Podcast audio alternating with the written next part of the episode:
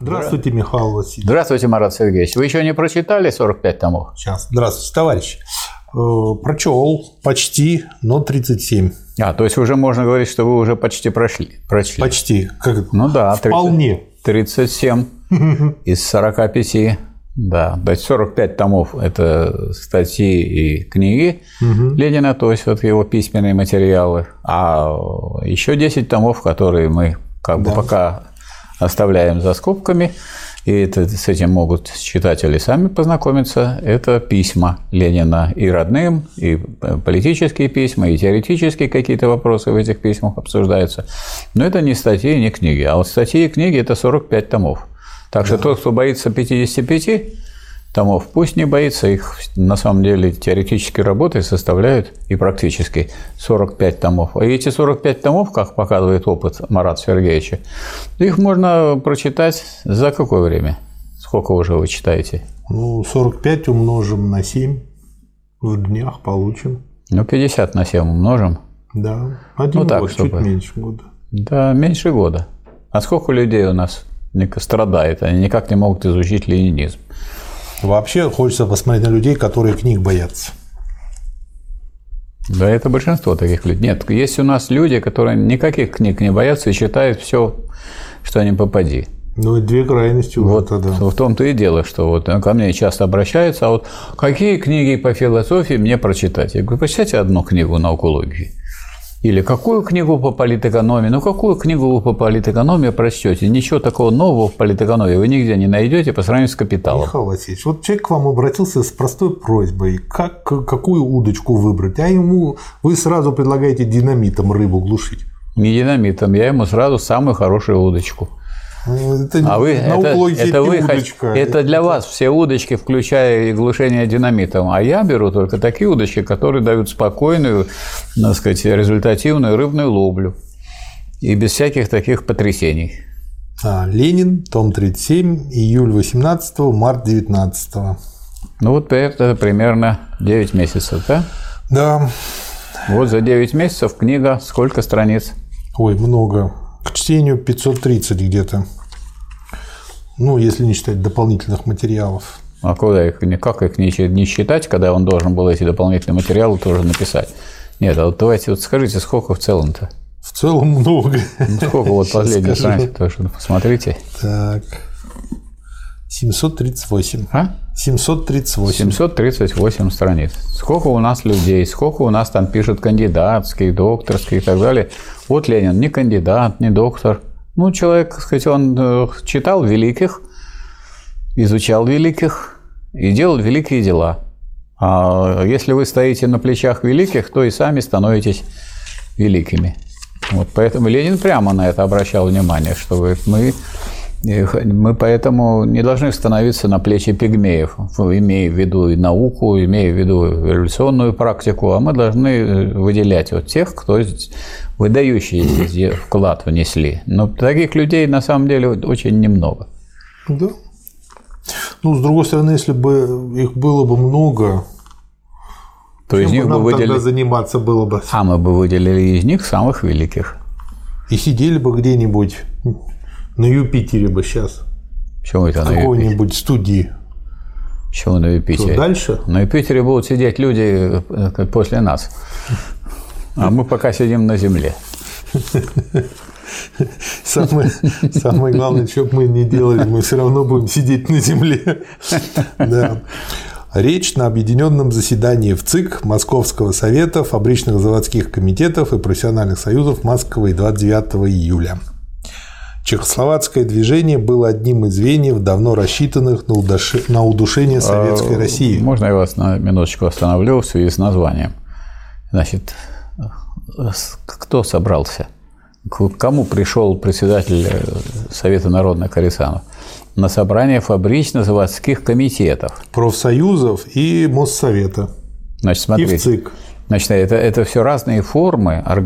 э, фабрично-заводских рабочих. Во-первых, да. просто фабрично-заводские комитеты, они очень просто выбираются. Собирается конференция, и независимо ни от каких органов и организаций, партия, профсоюз, вот избираем фабрично-заводской комитет. Что он будет делать? Ну, вот он будет э, выражать позицию угу. коллектива, и присматривают за всеми делами, которые есть и на производстве, и политическими делами, и совместно с другими организациями есть. Это какие? Партийные организации есть на заводах, угу. профсоюзная организация на заводах. Вот с ними вместе. Но это более широкий орган. Он представляет не э, сказать, такой узкий круг сравнительно, как э, партийная организация, а широкий. С другой стороны, есть профсоюз – который, ну, их может быть и не один на предприятии. Это профессиональные союзы, союзы сказать, людей, которые заняты проблемами одной профессии, как улучшить условия труда и как э, повысить заработную плату. А фабрично-заводской комитет, он, между прочим, должен еще думать о том, как советы сформировать. Угу. Потому что мы же находимся в, в каком э, обществе в это время? Мы находимся уже в советском обществе, а советы формируются – через трудовые коллективы. Да. И э, как написано было, и формулировку отточил Ленин как раз э, чуть-чуть позже, когда он на э, это мы будем читать об этом в 1938 томе на съезде, он предложил такую формулировку программу партии, что основной избирательной единицей и основной ячейкой государства должны быть не территориальные округа, а производственная единица – завод, фабрика. Ну и вот поэтому это вопрос о том, э, на какое важное собрание должен пойти председатель Совнаркома. Он может пойти на собрание таких-то людей, таких-то людей. А вот он идет на собрание тех, кто э, выражает интересы и э, чаяния как раз рабочих. Посмотрите, это, во-первых, это фабрично-заводские комитеты – во-вторых, это профсоюзы. И в-третьих, это советы, а советы тоже формируются по производственным единицам. То есть, к кому надо идти, к кому надо обращаться и у кого проверять, насколько правильно да. является линия. Как раз вот эти люди. Вот поэтому здесь Ленин и раскрывает себя как э, руководитель именно пролетарского государства. Да. Чехословацкое движение было одним из звеньев, давно рассчитанных на удушение советской России систематической политикой англо-французских империалистов с целью втягивания России снова в кольцо империалистических войн. То есть, видите, как вот Россия э, вроде создали советское государство, создали советскую власть, которая выражает интересы всех трудящихся, а приходится заниматься очень сильно и очень много тем, чтобы спасти эту Советскую Республику от удушения, от уничтожения, поскольку э, вот отправили, так сказать, дальним путем. Не случайно отправили чехословаков дальним путем, потому что они бы то же самое устроить могли где-нибудь недалеко от Москвы и, и, и Петрограда.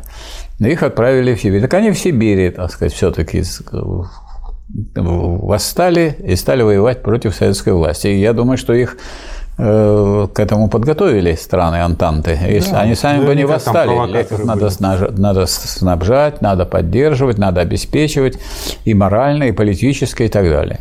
Ну и тут он, собственно говоря, перечисляет, сколько денег кому было уплачено, и насчитывает как минимум 11 миллионов 188 тысяч рублей пишет о том, что ну, мы не сомневались никогда, что империалисты и финансовые дельцы Англии и Франции постараются сделать все возможное и невозможное для свержения советской власти, для причинения ей всяческого рода трудностей.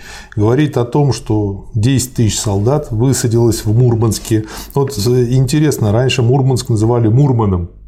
Интересно, почему стали сейчас Мурманском тогда называть. Да, Мурманом, да? Да. Угу. Ну вот. Мурмана. Да, Мурмана, защита Мурмана. Вот. Преимущество, э, преимущественно колониальный морской характер военной силы Англии давно уже... Сколько высадилось там? 10 тысяч солдат. Ну, это представляете? Под предлогом защиты. 10 Их тысяч. просто прокормить надо, это уже разор будет. 10 тысяч.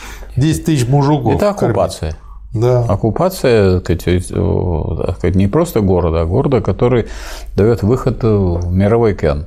Да, да. Характер военной силы Англии давно уже в течение многих десятилетий заставлял англичан в их завоевательных походах поступать иначе, стараться главным образом отрезать источники снабжения от страны, на которую они нападали, и предпочитать методу душения под предлогом помощи методу прямого непосредственного крутого резкого военного насилия.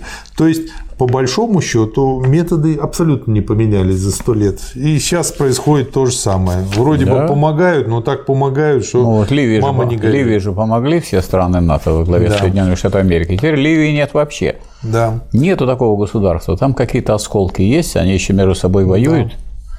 Потом читает про Баку, про то, что Дашнак Цутюн там устроили и армяне, э, ну, националисты. А Баку тоже это сфера действия английской, да. английских империалистов. Баку город, где я родился. И да. там была площадь 26 бакинских комиссаров. Сейчас ее там нет. Вообще там все переименовали. Площадь есть, все. названия нет этой площади. Названия нет, да. Но вы можете сейчас еще раз сообщить, это все записано будет да. и запомнят люди. Запомнят. Что в Баку есть площадь 26 Был бакинских комиссаров. Его снесли. Да. И остался только ну, вот та часть, где он был. Эта часть господствовала над всей бухтой и городом. Там прекрасный вид на бухту. Памятника нет, только вот такая смотровая площадка. Памятника осталась. нет, а память о Кирове есть. Сам город есть память о Кирове, да. потому что он очень у много У него два города, два памятника Кирову, да. Баку и Ленинград. Да.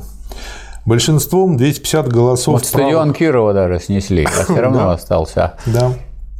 Правых А музей Кирова есть. Да. Действует. Ну, хорошо. Правых дошнаков и меньшевиков против 236 голосов большевиков, левых эсеров и левых дошнаков была принята резолюция о приглашении англичан и составлении правительства из всех советских партий, признающих власть Совета народных комиссаров. Вот Оранжевая революция в действии. Один в один, как сейчас. Если так и пометил, цветные революции. Как это вы постоянно наблюдаете и в наших фракциях, которые, называя себя социалистами, никогда не порывали связи с буржуазией. И там на этот раз высказали за приглашение английских войск для защиты Баку. А вот смотрите, как интересно поворачиваются события. Значит, были, была такая ситуация, а, когда был, был, были уже советы, да. И в этих советах большевики были в меньшинстве. Да. И там э, представители были других партий. Вся вот как раз этих так называемых социалистических, то есть буржуазных партий с социалистическими названиями. И что предлагают или что организовывают теперь англичане – а, так сказать, вот это возврат в, то, в ту ситуацию. Я сказать, пусть мы поддерживаем даже советское правительство, пока оно еще есть. Угу. А сейчас сделаем органы из всех социалистических партий. А завтра они сформируют другое правительство да. и это выкинут. Да. И все. У нас нет никакого сомнения, какое значение имеет бакинское происшествие в общей сети происшествий. Вчера получено сообщение, что часть городов Средней Азии охвачена контрреволюционным восстанием при явном участии, опять же, англичан, укрепившихся в Индии, которые, захватив свое полное подчинение Афганистан, давно создали себе опорный пункт как для расширения своих колониальных владений для удушения нации, так и для нападения на советскую Россию. Туркестан, Баку, Астрахань. Ну, ну англичане как бы наши соседи, только да. с, вот с востока они, потому что у них там колонии. Да. Заморские территории, заморские территории Англии. Да. В общем, он описывает ситуацию, в которой находится страна. Мы прекрасно знаем, что этот успех англо-французского империализма стоит в неразрывной связи с классовой борьбой. План империалистических хищников состоит в том, чтобы отрезать от России хлебные местности. Как раз в хлебородных окраинах найти себе социально-классовую опору, найти себе местности с преобладанием кулаков, богатых крестьян, нажившихся на войне, живущих чужим трудом, а, трудом бедноты, проще всего. Не осталось ни одной деревни, где бы ни происходила классовая борьба между деревенской беднотой и частью среднего крестьянства, у которого нет излишков хлеба, которое давно их проело, которое в спекуляции не участвовало. Классовая борьба между этим громадным большинством трудящихся и ничтожной кучкой кулаков, классовая борьба эта проникла в каждую деревню. Товарищи, из этого соединенного усилия англо-французского империализма и контрреволюционной русской буржуазии вытекло то, что война гражданская у нас теперь с той стороны, с которой не все ожидали и не все ясно сознавали, и она слилась с войной внешней в одно неразрывное целое. Кулацкое восстание, чехословацкий мятеж, мурманское движение – это одна война, двигающаяся на Россию. Со всех сторон. Да весь вопрос о существовании Российской Социалистической Федеративной Советской Республики, весь вопрос Российской Социалистической революции свелся к вопросу военному. В этом источник громадной трудности при том состоянии народа, который он вынес из империалистической войны. Наша задача для нас совершенно ясна. Всякий обман был бы величайшим вредом. Вот мне очень нравится, что Вредом. он всегда за то, чтобы говорить людям правду. Скрывать от рабочих и крестьян эту тяжелую правду мы считаем преступлением. Напротив, пусть каждый как можно яснее и рельефнее эту правду знает. Там, где нет большевиков и господствуют чехословацкие власти, мы наблюдали такое явление. Сначала чехословаков встречают – чуть ли не как избавителей. Но через несколько недель господства этой буржуазии замечается громадный поворот против чехословаков за советскую власть. Потому что крестьяне начинают понимать, что все фразы о свободе торговли и об учредительном собрании означают только одну – власть помещиков и капиталистов. Да, Чехословакия устанавливает власть, как говорится, в старую власть э, российскую, да. которая свергнута да. была. Левый СССР, усиленно подчеркивающий, что он левый, скрывающийся за революционной фразой, а на деле восстающий против советской власти, такой же наймит ярославских белогвардейцев, вот э, что он перед историей революционной борьбой. Сейчас на арене борьбы только два класса. Идет классовая борьба между пролетариатом, который отстаивает интересы трудящихся, и между теми, кто отстаивает интересы помещиков и капиталистов. Наша республика – единственная страна, которая вышла насильственным и революционным путем из мировой империалистической войны, которая подняла знамя социалистической революции, но ее снова втягивают в империалистическую войну, снова желают поставить ее на фронт. У меня а, нет и тени сомнений, что пролетарские массы Петрограда и Москвы, шествуя впереди революции, поймут обстоятельства, поймут, какой мы переживаем сейчас грозный момент. Они будут еще решительнее, и пролетариат свергнет и англо-французское, и чехословацкое наступление в интересах социалистической революции. Ну вот это вот э, выступление Ленина подтверждает, что вот да. не случайно собраны именно те люди, которые представляют собой э, цвет, можно сказать, пролетариата. Да. Следующий материал очень интересный. Тут все очень Это интересно. Это вот доклад э, э, представителей партии рабочего класса рабочему классу. Да. Вот что мы видим. Да. Тезисы по продовольственному вопросу. Предлагаю соответственным комиссариатам сегодня же, 2 августа, спешно обсудить и средактировать следующие меры, чтобы 2-3 августа провести в Совете народных комиссаров. Вот мне нравится. Сегодня провести и сегодня же максимум завтра, то есть э, сегодня редактируем, и сегодня максимум завтра уже проводим. Некогда. То есть, грубо говоря, утром редактируем, вечером проводим. Да, или наоборот. Ждать. Некогда ждать. Ну, то есть такая скорость просто обалдеть. Да, иначе не успеете. Сейчас да. вот кто быстрее сделает, тот и победит. Да. Понизить цены на мануфактуру и прочее, или повысить цены на хлеб. Надо, безусловно, выбрать вторую, ибо при, имеется в виду, как я понимаю, закупочные цены на хлеб. А, ибо при полной равнозначности этих систем по существу дела только вторая может помочь нам быстро увеличить сыпку хлеба. Ну, потому что крестьяне не отгружали да. А, хлеб. Дальше. Предлагаю обсудить, не установить ли это повышение временно. Опять же, постановить ряд самых экстренных мер по реквизиции всех продуктов городской промышленности для товарообмена и повысить цены на них после реквизиции в большей пропорции, чем повышены цены на хлеб. Да. Вот. Кооперативы обязательно немедленно декретом устроить при каждой лавке сыпной пункт. Давать товары только по заборным книжкам потребителей. Крестьянам-посевщикам не давать ни одного товара иначе, как в обмен на хлеб. подтвердить или точнее формулировать правила и законы о конфискации имущества за несдачу государству или кооперативам на учет избытков хлеба и всех других продовольственных продуктов. То есть видно, что меры очень такие жесткие. Да. Чрезвычайные. За реквизицию без выдачи квитанции расстрел. Что имеется в виду? Э, появилось много лихих людей, которые под флагом или не под флагом приходили, просто реквизировали. Да, и забирали хлеб. себе. Э, да, бандюги, варюги и прочие лихие люди. И вот за это э, без выдачи квитанции соответствующего образца да, расстрел. под видом представителей советской власти идет против советской да. власти, расстрел. Все правильно. О приеме в высшие учебные заведения РСФСР – в случае, если число желающих поступить в высшее учебное заведение превысит обычное число вакансий, были приняты самые экстренные меры, обеспечивающие возможность учиться для всех желающих и никаких, не только юридических, но и фактических привилегий для имущих классов не могло быть. На первое место, безусловно, должны быть приняты лица из среды пролетариата и беднейшего крестьянства, которым будут предоставлены в широком размере стипендии. Ну, я тут сразу вспомнил хороший пример там Калашников, то ли 15-й, то ли 17-й сын в простой крестьянской семье. Да. Вот. Вот смотрите как. Значит, принять детей рабочих и крестьян, а не ограничивать число да. сказать, да. Э, студентов. Сказать, пожалуйста, если есть люди богатые, сказать, по, по которые могут платить, пусть платят. Пусть платят и как-то обеспечивают тем самым. Да. В общем-то, очень хороший вариант, потому что и для тех подходит, и для тех. Да. Проект телеграммы всем совдепам о союзе рабочих и крестьян. Между кулаками, коих небольшое меньшинство и беднотой или полупролетариями стоит слой средних крестьян.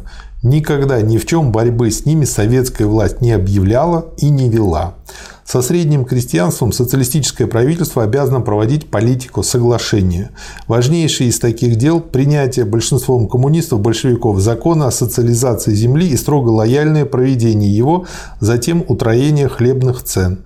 Таков же смысл декрета о сельхозмашинах и так далее. Предписывается всем строго соблюдать вышеизложенную политику. Причем, как я понял, читая дальше, вот этот закон о социализации, большевики были не за него, но поскольку за него выступало большинство большинство крестьян-середняков пошли навстречу. То есть это вот как раз-таки пример того, что идет политика соглашения. Да. Поэтому, собственно говоря, и прочел. Ну, а я вот вспоминаю как раз третий том угу. «Развитие капитализма в России», где Ленин очень тщательно разбирает вопрос, сколько у нас крестьян-бедняков, сколько полупролетариев, сколько середняков, сколько кулаков – и делает вывод, что Россия – это страна, прежде всего, среднего крестьянства. Да. И поэтому со средним крестьянством никакой войны тут быть не может. И вот да. все свои классовые задачи надо решать так, чтобы сказать, союза с средним крестьянством не терять. Да. Следующий очень хороший материал называется «Письмо американским рабочим». Да, очень хороший. Историческая деятельность не тротуар Невского проспекта, говорил великий русский революционер Чернышевский. Кто допускает революцию пролетариата лишь под условием, чтобы она шла легко и гладко, вот сейчас тоже очень много таких, которые считают, что что-то не было у нас да, построено, то не так было сделано, то не так было сделано. Да. да какой-то неправильный социализм. А вот мы, когда будем делать революцию, как? мы все правильно. А там будут все правильно сделать, не будет да. никаких ошибок и недостатков. Да, там, правда, и революция не будет. Не будет, вот. конечно. Это знаете, как. Не бывает таких революций. Да. А, есть система ТРИС, теория решения изобретательских задач, автор Юан Шулер. И мне там очень, очень хорошая теория инженерная. И мне там понравилось одно высказывание, которое говорит, что самый лучший элемент в механизме тот, который отсутствует потому что он никогда не ломается, не требует расходов на да, обслуживание и абсолютно надежный. Да. Чтобы было сразу соединенное действие пролетариев разных стран, чтобы была наперед дана гарантия от поражения. Я пойду драться, но вы пообещайте, что мы победим чтобы дорога революции была широка, свободна, пряма, чтобы не приходилось временами, идя к победе, нести самые тяжелые жертвы, отсиживаться в осажденной крепости или пробираться по самым узким, непроходимым, извилистым и опасным горным тропинкам.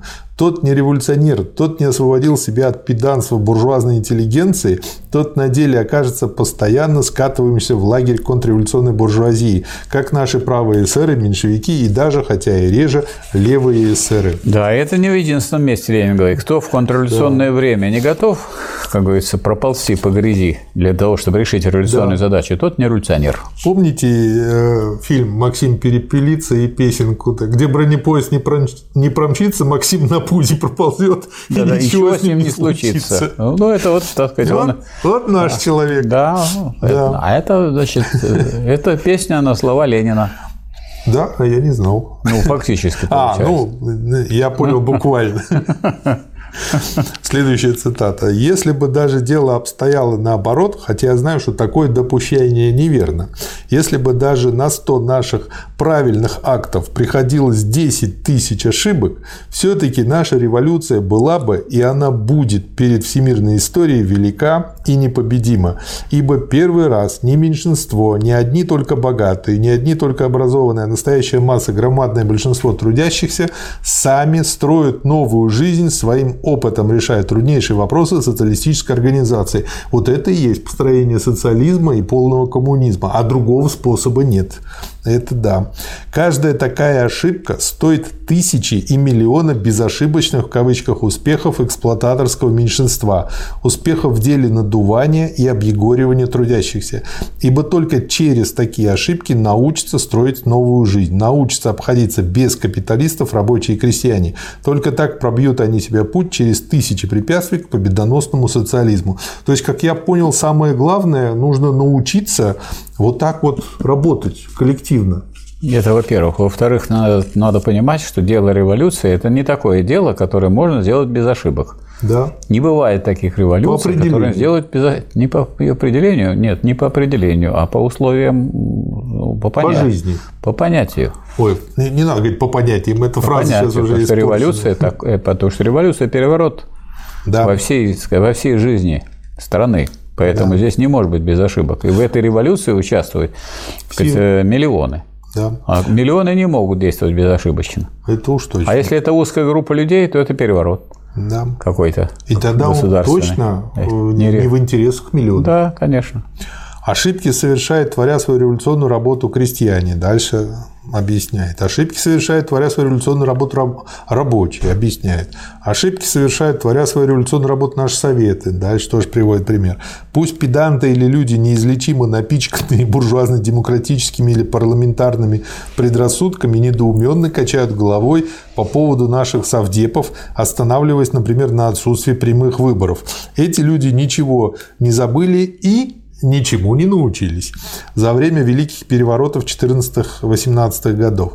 Соединение диктатуры пролетариата с новой демократией для трудящихся, гражданской войны с широчайшим увлечением масс в политику, такое соединение не дается сразу и не укладывается в избитые формы рутинного парламентарного демократизма.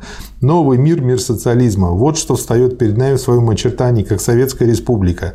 И неудивительно, что этот мир не рождается готовым, не выходит сразу, как Минерва из головы Юпитера.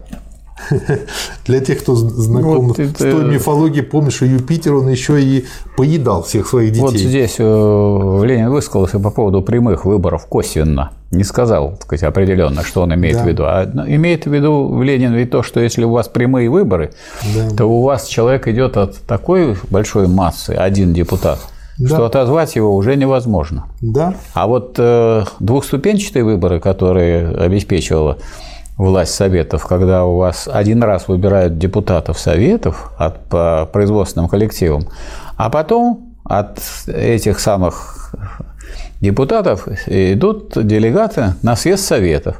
И вот э, если человека отозвали из числа депутатов, это может сделать тот коллектив, который его избрал. Да. То он улетает и со съезда советов. Причем очень с самого верха, и С самого верха, потому что да.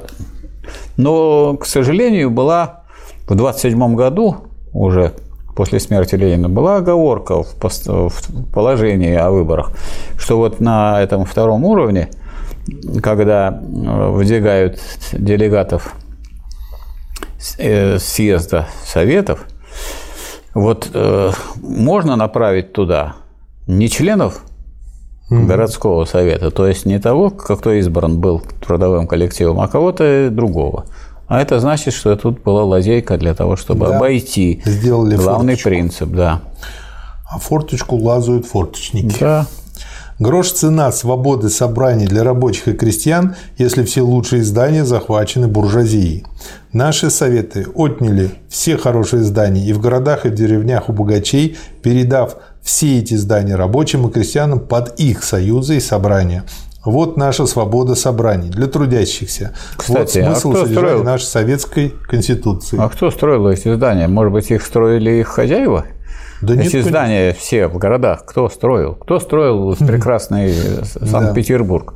Прекрасный Санкт-Петербург строили на костях. на косях. Да, об этом многие забывают, особые любители почитать. И, наконец, Петра вдруг, Первого. наконец, вдруг эти здания, которые строили рабочие и крестьяне, э, стали служить рабочим и крестьянам и пользоваться ими. Я вот как-то был напротив Петропавловской крепости, жила машинистка, которая, я, так сказать, приходил, чтобы она напечатала мне статью.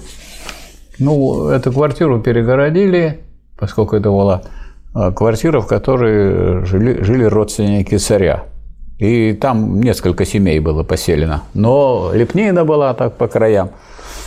Вот. Но туда поселили обычных, простых людей. Да. И вот почему так глубоко уверены все мы, что такие, какие бы беды ни обрушились еще на нашу республику Советов, она непобедима. Почему? Потому что она рождает новый массовый героизм. Вот все говорят, ну вот использую слово уникально, что во время Великой Отечественной войны был массовый героизм простых советских граждан. Откуда он? Да вот отсюда, вот его корень. Но он не уникальный. Уникальный – это значит уникум один. Не, уникальный в плане буржуазной истории буржуазных стран, потому что для них-то это нонсенс был. Нонсенс, конечно. А кто это будет умирать? Кто это будет подвиги делать? барина помирать, За да. барина, за господство буржуазии. За то, чтобы себя, драли не две шкуры, а три шкуры. Да. Мы ставим ставку на неизбежность международной революции, но это отнюдь не значит, что мы, как глупцы, ставим ставку на неизбежность революции в определенный короткий срок. Революции не делаются ни по заказу, ни по соглашению. Первой страной, которая сломала каторжную цепь империалистической войны, была наша страна. Мы непобедимы, ибо непобедима всемирная пролетарская Вот революция. очень важную эту тему, Ленин, эту тему, которая все время подспудно обсуждалась о возможности победы социализма в одной стране. Ленин об этом давно написал. Ленин давно провозгласил, что в условиях империализма революцию можно сделать только в одной стране, потому что не одинаково созреваются условия для революции, потому что неравномерное развитие есть в условиях империализма. Он более того говорил, что если все будут ждать, когда выступят другие, Да. то все застынут в ожидании. Поэтому никакого другого способа делать социалистическую революцию начать тем, кто к этому больше готов. Ну, правильно. Если ты уже вырос и взрослый, так что ты будешь сидеть, когда другой детский сад подрастет? А чтобы вместе выступить. А уже вместе вам А не когда удастся. детский сад подрастет, я уж пенсионером буду. Нет, дело в том, что подрастут такие войска и такие силы, которые вас уничтожат вместе. И это тоже, да. Речь на Первом Всероссийском съезде по просвещению. Вот 28 почему вот Ленин говорил о революционной ситуации. Надо, чтобы революционная ситуация сложилась, недостаточно решимости революционного класса. Нужно, чтобы еще верхи не умели, не могли управлять по-старому. Вот что важно. А это не все время бывает, это редкость. Да. В области народного образования то же самое. Чем более культурно было буржуазное государство, тем более утонченно оно лгало, утверждая, что школа может стоять вне политики и служить обществу в целом. Это вот до чего сейчас доделались, что школы, по сути, готовят э, иммигрантов для того, чтобы выучились здесь и свалили из страны, и главное, гордятся потом. Или, или поступили в вузы, которые, которых оплачивает, естественно, Да. сказать, рабочие и крестьяне сказать, России, и потом уехали Да, и, служить и- и- уже в и при других этом плюют на страну и А вот- никакой благодарности. А, вот пос- учителя а радуют. Посмотрите, а с точки зрения, скажем, э, буржуазии американской или английской, как им выгодно? Они просто для тех, кого уже, э, сказать, кто уже показал свои способности, кто оказался отличником, кто показал, показал себя способным на научную работу, ну, им надо предложить в два-три раза большую зарплату и, и вывести их из страны. Михаил. А кто всех вот э, готовит, все образование обеспечивает? Ну, это российские рабочие и крестьяне. У меня такое ощущение, что не читали они сказку Буратино. Помните, там ему покажешь медный грош и делай с ним что хочешь. Да. На самом деле школа была целиком превращена в орудие классового господства буржуазии. Она была вся проникнута кастовым буржуазным духом. Она имела целью дать капиталистам услужливых холопов и толковых рабочих. Мы говорим, наше дело в области школьной есть та же борьба за свержение буржуазии. Мы открыто заявляем, что школа вне жизни, вне политики – это ложь и лицемерие. Все, вот. что сейчас сочувствует народу не на словах, а на деле, лучшая часть учительства придет на помощь. И в этом для нас верный залог того, что дело социализма победит. А чтобы она не была школой холопов, вот школа должна быть отделена от церкви. Да. Вот, а церковь от государства. А сейчас поэтому, уже везде Поэтому никто церковь никогда, никогда не закрывал, никто, так сказать, не лишал возможности верующих веровать в того или в то, во что они веруют, но это дело частное, а вовсе не государственное, и тем более не школьное. Ну, сейчас церковь опять посадили на наш бюджет. Сейчас, сейчас батюшка приходит и освещает атомный крейсер. Это ладно, батюшка еще все эти батюшки берут советские песни, переделывают там несколько слов и поют хором. И куча придурков родителей радуются этому. Например, песня переделана с чего начинается? Так Родина вот. в поповской версии. Так Оказывается, вот. она начинает с добрых глаз папа. А так, который смотрит. Так, наверное, и Сталинградская эта битва выиграна как? Ведь икону-то обнесли. Да, пролетали, об, Вот как обносили. раз по этому периметру, по, по которому Паулюса армию как раз пленили наши доблестные войска Красной Армии. Вот, видимо, вот эта икона и сработала. Да нет, я думаю... То есть, просто... если у вас армия сильнее, чем армия вашего противника, икона вам поможет. Да не, я думаю, там было еще хуже. Там вообще язычество нам помогло. Наверняка да? там где-нибудь был закопан Чингисхан, Наверное, немцы случайно разбомбили, раскопали его захоронение, и вот дух Чингисхана возмутился и не, помог не, не, нам. церковь наша православная против язычества. Это наша православная церковь обеспечила победу. Об отчетах, об отчетах наркоматов. Постановление Совета народных комиссаров. Вот мы сейчас, э, так сказать, как бы подряд смотрим, о чем Ленин тут писал, говорил, выступал, угу. и вот мы наблюдаем, чем должен был заниматься настоящий э, руководитель пролетарского государства. Ну, всем. Михаил Васильевич, нет, он Всем. должен летать на самолете, он должен ездить на ладе Калине, он должен скакать верхом обязательно с голым торстом на медведе, он должен э, как бы ловить рыбу, Сейчас, когда он вакцинировался, ему обязательно нужно отдохнуть с министром обороны. Вот, а, да. На кого вы намекаете? Да что, Михаил Васильевич, я ни на кого не намекаю. Я просто говорю, что здесь Сталин и Ленин не доработали. Я на них намекаю, вы на их намека... недоработку. Не надо, вы намекаете на товарища Путина, который однозначно сказал, что никакого выноса Ленина из мавзолея не будет. Поэтому давайте сказать, примем этого внимания. Хорошо. Это же тоже существенно. А Хорошо. то вы про голый торс говорите, а это существенно. Ну, иногда фанеры там закрывают, но его же не закрывают. Туда идут и идут, люди будут идти. Хорошо, тело Владимира Владимировича мы тоже не будем выносить из того места, где похоронен. Вот это правильно. Так, эти отчеты должны быть составлены наиболее популярно и особенное внимание обратить на факты о роли рабочих организаций и представителей пролетариата в управлении, вот. на крупные меры социалистического характера и борьбы за подавление сопротивления буржуазии. Тоже поручается Всероссийской чрезвычайной комиссии ВЧК. Вот сейчас никого не интересует, чтобы представители рабочего класса участвовали в управлении. Когда да. они будут участвовать в управлении, когда я хозяин, я капиталист? Да. Никакого участия в управлении постановлений. Да. И рядом с постановлением письмо, в котором расшифровывается, ну, как пример, какие, например, показатели интересны. Первый. Улучшение положения масс, в скобках повышение заработной платы для рабочих, слово рабочих выделено, народных учителей, и так далее. Участие рабочих в управлении, в скобках, лично выдающихся рабочих и рабочих организаций, тоже беднейших крестьян и помощь советской власти в борьбе против кулаков, экспроприация помещиков, капиталистов. Главная задача – показать конкретно, слово конкретно выделено, фактами, как именно, как именно выделено, сделала советская власть определенные шаги, в скобках, первый, к социализму. Да. То есть, нужна информация о том, что происходит на местах. Не просто нужна информация о том, что происходит, а нужна информация о том, как мы движемся на самом деле да. к социализму.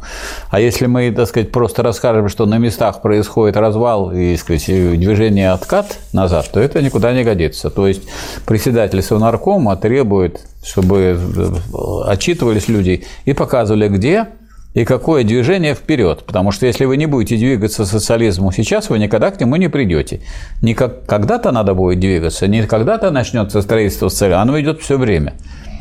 И с одной стороны идет защита от э, контрреволюции, защита от порабощения иностранными капиталистами, и в то же время идет э, движение в сторону все большего участия трудящихся рабочих и беднейших крестьян и середняков э, в деле государственной власти.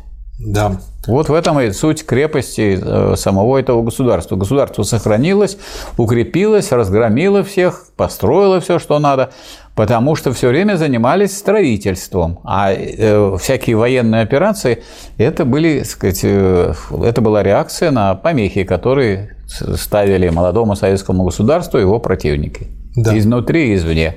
И вот видно, как нарастает накал. Следующий материал – речь на митинге на заводе бывшего Михельсона 30 августа. Краткий газетный отчет. Что отсюда я хочу выделить? У нас же один только лозунг, один девиз. Всякий, кто трудится, тот имеет право пользоваться благами жизни. Тунеядцы, паразиты, высасывающие кровь из трудящегося народа, должны быть лишены этих благ. И мы провозглашаем все рабочим, все трудящимся. И заканчивает он свою речь вот как-то очень как бы знаменательно, ведь его ранили тогда, Фанни Каплан. У нас один выход, двоеточие, победа или смерть, восклицательный знак. И после этого она выстрелила. Но это, сказать, Ленин не только призывал других людей, которые участвуют в революции, да. а идти на жертвы так сказать, идти на самую так сказать, бешеную борьбу ради достижения поставленной себе цели. И в этом смысле он был примером. Михаил Васильевич, три пули 30 августа, 11 сентября. Следующий материал вот да. посмотрел. Приветствие Красной Армии по поводу взятия Казани. Приветствую с восторгом блестящую победу Красных Армий, Пусть служит она залогом, что Союз рабочих и революционных крестьян разобьет до конца буржуазию, сломит всякое сопротивление эксплуататоров и обеспечит победу всемирного социализма. Да здравствует всемирная рабочая революция, Ленин. Да, никто не скажет, что Ленин оторвался от красноармейцев. Да. Очень интересный материал, хотя и тоже короткий. Письмо Президиума конференции пролетарских культурно-просветительных организаций – Господство авангарда всех трудящихся и эксплуатируемых, то есть пролетариата, необходимо на это переходное время для полного уничтожения классов, для подавления сопротивления эксплуататоров, для объединения всей массы трудящихся и эксплуатируемых, забитой, задавленной, распыленной капитализмом вокруг городских рабочих в теснейшем союзе с ними. Я знаю, зачем вы зачитываете, потому что mm-hmm. именно это вот не стало соблюдаться, и, так сказать, мы потеряли социализм и все его завоевания и вернулись обратно в капитализм. Ну, если физкультурой не заниматься, живот растет. Ну, это же понятное условие. То есть, если, да. это, если у вас нет власти диктатуры рабочего класса, значит, приходит диктатура буржуазии. И да. третьего не дано. Да. Все наши успехи вызваны тем, что рабочие поняли это и взялись за управление государством через свои советы.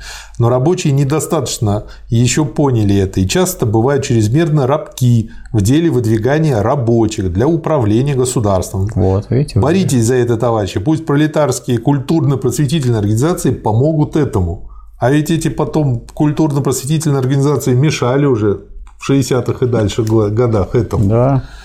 То есть, насколько все было сделано прочно, если, если при всем том, что творилось, оно, это столько лет проработало. Оно было еще. сделано прочно, но вот я думаю, что вся эта трактовка э, строительства социализма как строительной технологии, да. что вот мы установили балки, леса, и они э, стоят. И такие этажи, они стоят. Это даже эти строительные, так сказать, Э,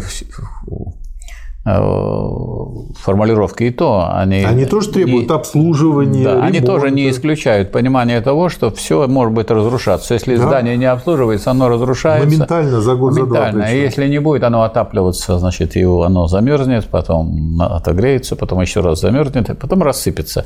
Поэтому все-таки эта строительная технология, она не отражает э, того, что происходит. То есть, пока люди борются, пока люди рассматривают свое государство как э, государство, которое в борьбе, и борьба это не, не кого-то сверху, а борьба снизу, борьба рабочего класса и его союзников – все это идет вперед и развивается. И наоборот, как только начинают надеяться на то, что там вот какие-то чиновники, люди большие сверхи решат наши проблемы, а люди эти большие сверху начинают уже оторванные от массы решать свои проблемы.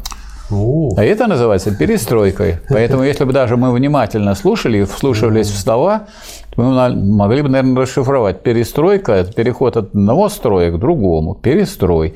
Изменение общественного строя. Вам прямо говорил Горбачев, не лгал, что мы значит, за перестройку. То есть за то, чтобы был один строй у вас, советский, социалистический, а будет другой, капиталистический. Дьявол никогда не лжет. Он всегда говорит правду о характере наших газет. Дьявол-то говорит правду, но люди дьявольщину должны научиться различать. Да. А не просто, так сказать, если ее помазать, раскрасить и прибавить слово социалистическое, то оно э, проглатывается. Да. Чрезмерно уделяется место политической агитации на старые темы, политической трескотне. Непомерно мало места уделяется строительству новой жизни, фактам и фактам на этот счет. Говорить об этом надо. Каждый новый факт в этой области отмечать надо. Но не статьи писать, не рассуждения повторять, а в нескольких строках в телеграфном стиле клеймить новые проявления старой, уже известной, уже оцененной политики. Поменьше политики. Политика прояснена полностью, сведена на борьбу двух лагерей – восставшего пролетариата и кучки рабовладельцев-капиталистов с их сворой вплоть до меньшевиков и прочих. Об этой политике можно, повторяю, должно говорить совсем коротко. Это мне что-то напоминает, что можно, в общем-то, Твиттер так использовать хорошо. Побольше экономики, но экономики не в смысле общих рассуждений, ученых обзоров, интеллигентских планов, в общем, на которых все спят – хорошо, и тому подобное дребедение, которое, к сожалению, слишком часто является именно дребедению. Нет, экономика нужна нам в смысле собирания тщательной проверки и изучения фактов действительного строительства новой жизни. Есть ли на деле успехи крупных фабрик?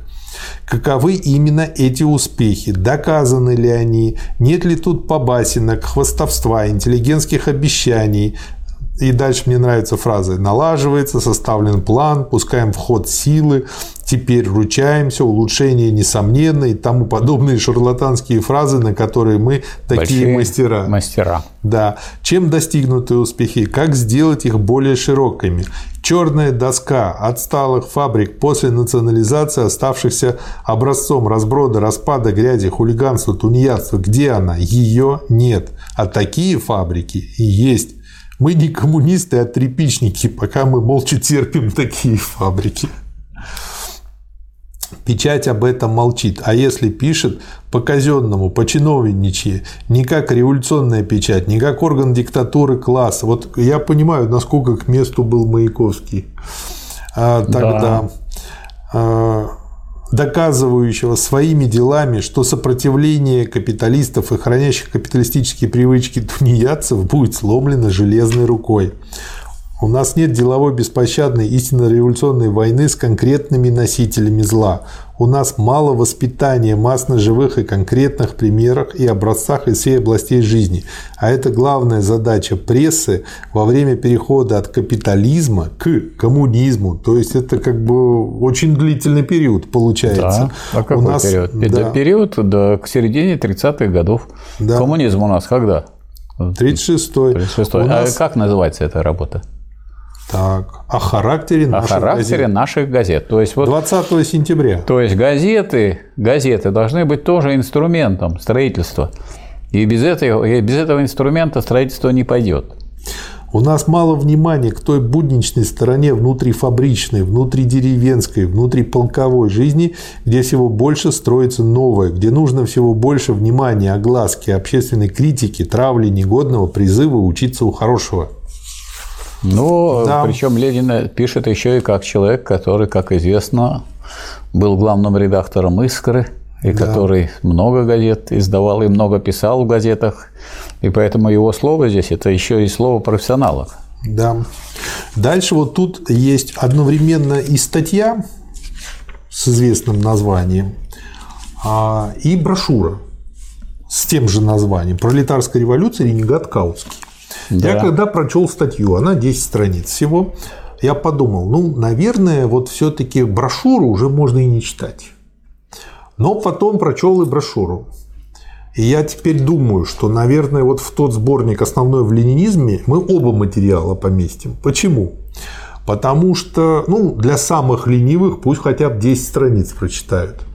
Но для людей, которые хотят разобраться поглубже, если они прочтут оба материала, во-первых, они увидят, как Ленин готовился, как он да. мыслил, как он разворачивал свои мысли, и они увидят, как много, э, там больше 100 страниц брошюр, а статья чуть меньше 10 страниц. То есть э, отличие в глубине проработки темы, конечно, колоссальное. И очень много принципиально нового добавлено, чего нет в статье. А я бы хотел Это поч... очень интересно. Я бы хотел подчеркнуть э, политическую сторону этого дела. Речь идет о классовой борьбе. Да. А что значит речь идет о классовой борьбе? Если вы сейчас веревочкой не перевяжете, то потом и обушком не прибьете. Угу. Поэтому выступить вы должны по этому вопросу, который наболел и который сказать, требует выступления немедленно. А немедленно вы не можете написать брошюру. Да, времени мало. Вы должны, вы можете, то, что вы можете, надо написать и сделать. То есть, поэтому возьмем, давайте, вопрос, который мы с вами уже рассматривали, очередные задачи советской власти. Сначала появился шесть тезисов очередных задачах советской власти. Шесть тезисов можно написать такие люди, как Ленин. Да, за час могут написать. Шесть тезисов, у них уже в голове созревает. И нужно срочно их уже давать, чтобы люди созревали вместе, а не так, что один взреет, теоретик, а все ждут, когда этот теоретик все по полочкам разложит. Вот они тоже пусть думают. Второй шаг – выступление – Угу. Доклад об очередных задачах советской власти. Третий шаг – статья очередные задачи советской Четвертый власти. уже брошюра. Четвертый – брошюра. А брошюра уже учитывает эти обсуждения, это рассмотрение. Она является, вот, собственно говоря, окончательным и полным выражением ответом на тот вопрос, который рассматривается. Так и здесь. Э, почему э, сказать, нужно было немедленно выступить? Потому что идет э, одновременно социалистическое строительство и борьба с этим социалистическим строительством со стороны лагеря империалистов. И к этому лагерю империалистов присоединяется бывший можно сказать, союзник, даже идеолог рабочего класса, германского пролетариата, э, Карл Каутский. И, э, сказать, немедленно нужно его разоблачить. Потому что вместо поддержки со стороны европейского пролетариата мы можем получить поддержку европейским пролетариатам выступления буржуазии. Поэтому немедленно нужно выступить, не ждать, некогда ждать никакой брошюры, нужно выступить с тем, что есть. А что есть? Да. Статья. Да. Ленин сделал статью, а потом он сделал уже брошюру. То есть он тогда уже э, окончательно рассмотрел содержательно и э, поставил точки над «и». Да, он тут так и пишет, что поскольку работа над брошюрой затягивается, он попросил дать возможность для краткой статьи. Да. И она вышла 11 октября. Да. То есть это чуть больше месяца после ранения. Более чем четырехлетняя изнурительнейшая и реакционная война сделала свое дело. В Европе чувствуется дыхание нарастающей пролетарской революции. И в такой момент вождь второго интернационала, господин Каутский, выпускает книгу о диктатуре пролетариата, то есть о пролетарской революции. Книгу во сто раз более позорную, более возмутительную, более ренегатскую, чем знаменитые предпосылки социализма Бернштейна. Он э, уже в тексте брошюры пишет, что как бы Бернштейн щенок по сравнению с Каутским в этом вопросе. Бернштейнянство. Да. Едва ли не 9 десятых книги Каутска посвящены общему теоретическому вопросу первейшей важности, вопросу об отношении диктатуры пролетариата к демократии. И тут-то всего яснее полный разрыв Каутского с марксизмом. Каутский уверяет своих читателей совершенно серьезным и чрезвычайно ученым видом, что под революционной диктатурой пролетариата Маркс разумел не форму правления, исключающую демократию, а состояние, именно состояние господства. Такой транс, наверное, какой-то. Угу. Вот. Господство же пролетариата, как большинства населения, возможно, при строжайшем соблюдении демократии. И, например, Парижская коммуна, которая была как раз диктатурой пролетариата, была выбрана всеобщим голосованием. А, видимо, буржуи и, и, и царь тоже в этом участвовали, монарх тогдашний. А что Маркс не имел имел в виду, говоря о диктатуре пролетариата, формы правления, это доказывается уже тем, что он, Маркс, считал возможным для Англии и Америки переход к коммунизму мирным, то есть демократическим путем. Это полное возвращение к тому взгляду до марксистского немецкого социализма, что да мы стремимся к свободному народному государству, взгляду мещанских демократов, не понимавших, что всякое государство есть машина для подавления одного класса другим классом. А вот обратите внимание, мы стремимся, пишет Кауский, к свободному народному государству, которое нам преподнес Никита Сергеевич Хрущев на 22-м съезде. Ну, конечно, любые штаны можно одевать. Вот. Вот. Можно даже вообще без штанов. Это, я думаю, это сказать, не суть важно, в каких штанах будет придавать свой класс тот или иной руководитель. Да. То есть это предательство уже было описано, уже это свободное да. народное государство намазолило глаза, уже это было разобрано в государстве революции Ленина. И это разобрано да и теперь. против этого выступал, самое смешное. Вроде бы. Вроде бы, в 905 году, по Значит, крайней мере. Вроде бы. Но он, как всякий предатель, предает то, за что он раньше выступал. Да. Да, полный То есть можно, например, вот интересное такое есть высказывание, товарищи рабочие, в связи с изменой лидеров э, э, значит, европейских социал-демократических партий перед войной мировой. Угу. Товарищи рабочие, учитесь на примере всей жизни Жюля Геда. Угу за исключением его измены в 2014 году. Да, тут есть тоже как бы... А Плеханов, разве он не один из составителей программы партии? Да. Разве он не стоял у колыбели социал-демократии российской? Стоял. Да, разве он не основатель российского марксизма? Но не сидел, поэтому да. он так и не стал большевиком. А Ленин, а Ленин сидел, да? Надо было посидеть. Вот Ленин посидел и э, побывал в ссылке сибирской. Ну, Но он там, между прочим, написал развитие капитализма в России. Ну, правильно, он этим подтвердил, что как да. раз-таки революционная борьба учит быстрее всего. Да. Все по науке. Каутский отрекся от марксизма, забывший, что всякое государство есть машина подавления одного класса другим, и что самая демократическая буржуазная республика есть машина для угнетения пролетариата буржуазии. Не формой правления, а государством иного типа является диктатура пролетариата, пролетарское государство, машина для подавления буржуазии, пролетариатом. Ссылка на то, что Маркс в 70-х годах допускал возможность мирного перехода к социализму в Англии и Америке, есть довод софиста. Во-первых, эту возможность Маркс и тогда считал исключением.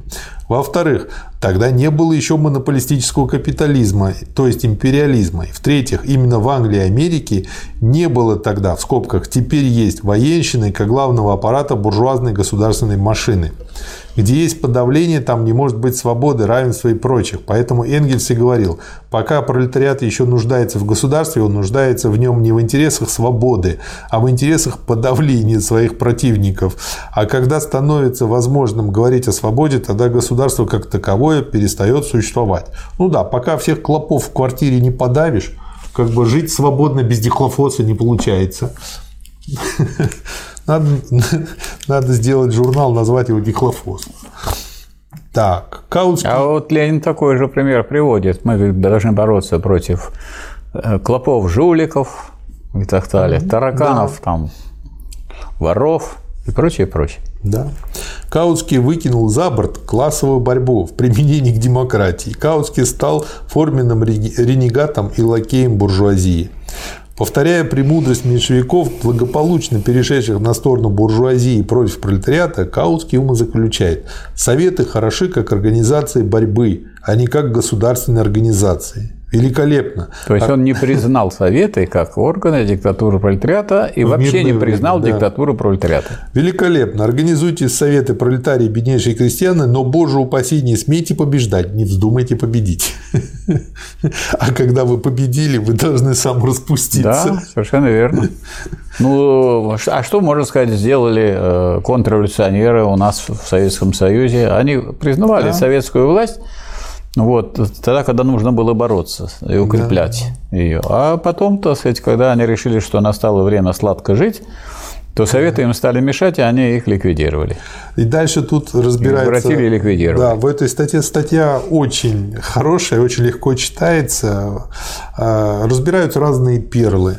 А, Перл номер второй. Гражданская война есть смертельный враг социальной революции, ибо она, как мы уже слышали, имеется в виду революция, нуждается в спокойствии. Для богатых э, вопросительный знак и в безопасности. Для капиталистов второй вопросительный знак.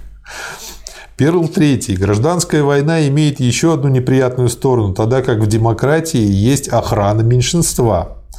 А, в общем, Перл номер четвертый. Была ли исторически велика и полезна диктатура пролетариев и мещан в революции 1789 года? Ничего подобного, ибо пришел Наполеон. Диктатура низших слоев выравнивает путь э, к диктатуре сабли – Наш серьезный историк, как и все либералы, в лагерь которых он перешел, твердо уверен, что в странах, не видавших диктатуры низших слоев, например, в Германии, диктатуры сабли не было. Германия никогда не отличалась от Франции более грубой, более подлой диктатурой сабли. Это все клевета, придуманная Марксом и Энгельсом, которые бессовестно лгали, говоря, что до сих пор в народе Франции больше свободолюбия и гордости угнетенных, чем в Англии или Германии, что Франция обязана этим именно революциям. Ну и дальше он хорошо разбирает. Мы это гораздо подробнее разберем, когда будем разбирать а, брошюру. Величайшая беда и опасность Европы в том, что в ней нет революционной партии. Поэтому всячески надо разоблачать ренегатов вроде Каутского, придерживая этим революционные группы действительно интернационалистических пролетариатов, которые есть во всех странах. То есть без разоблачения сказать, такого авторитета бывшего, да. конечно, невозможно было подняться действительно большому революционному движению да. в тех странах, которые должны были поддержать социалистическую революцию в России. Да.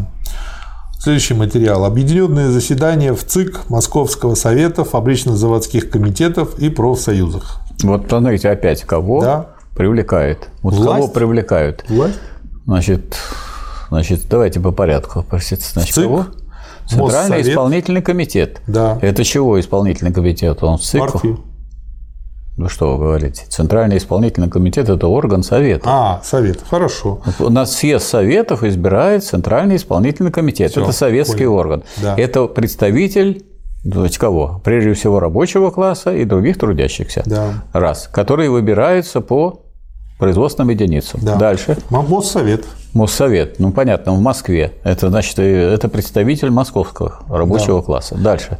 Фабрично-заводские это, комитеты. Это вот те э, фабрично-заводские комитеты, которые люди избирают от коллективов прямо да. у себя. И они никакие никуда наверх не идут, они действуют на предприятии и, и помогают и партийным организациям, и помогают да. профсоюзным организациям. Это органы инициативы рабочих. И?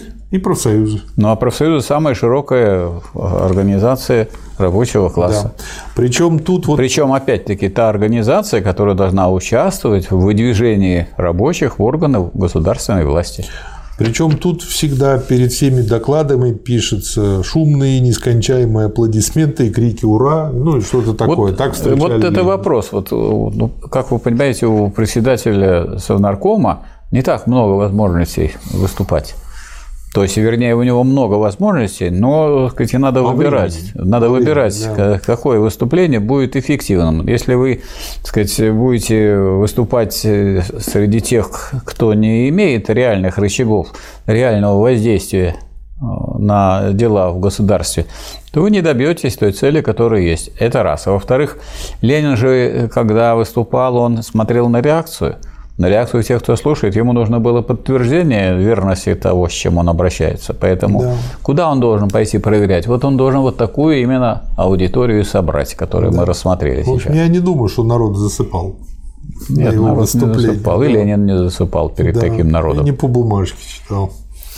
Товарищи, мне Нет, кажется... у него маленькая записочка была. Ой, ну да, это, конечно, суфлер хороший. Товарищи, мне кажется, что теперешнее наше положение при всей его противоречивости может быть выражено, во-первых, тем, что мы никогда не были так близки к международной пролетарской революции, как теперь, и, во-вторых, мы никогда не были в более опасном положении, как ну, теперь. Ну, понятно. Ну, так часто бывает, да. Я думаю, что широкие массы едва ли сознают всю опасность. Ну и разберем эти два пункта. Во-первых, и во-вторых. Первый пункт. Все они бросали советской власти упрек в том, что мы, производя социалистический переворот в России, делаем его на авось, ибо на Западе революция еще не созрела. Наша революция оказалась явлением мировым. О том, что большевизм есть теперь явление мировое, говорит вся буржуазия. И от этого признания становится очевидным, что наша революция поползла с востока на запад и встречает там все более подготовленную почву. Это говорят все знающие положение дел.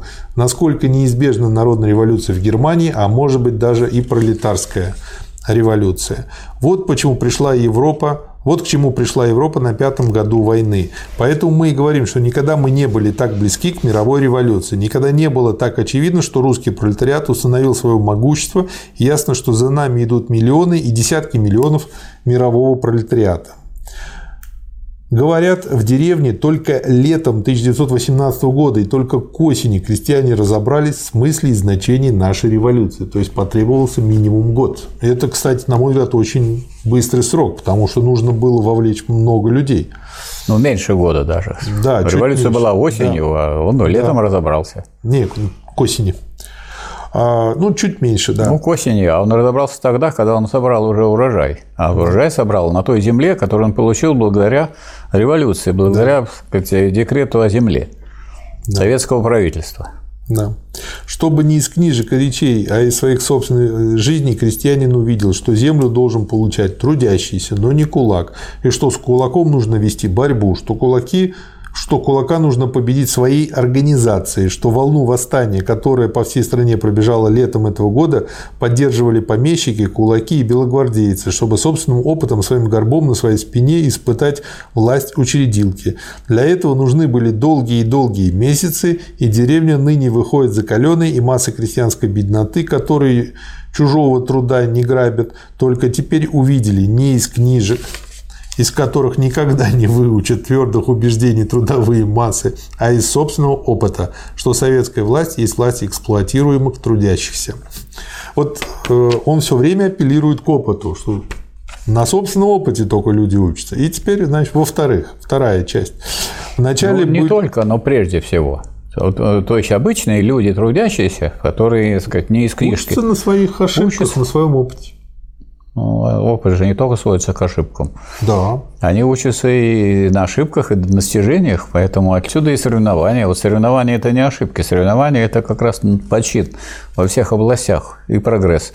Но при этом делаются ошибки, и на ошибках учатся, и на, так сказать, победах. Ну, просто на ошибках чисто психологически человек учится быстрее.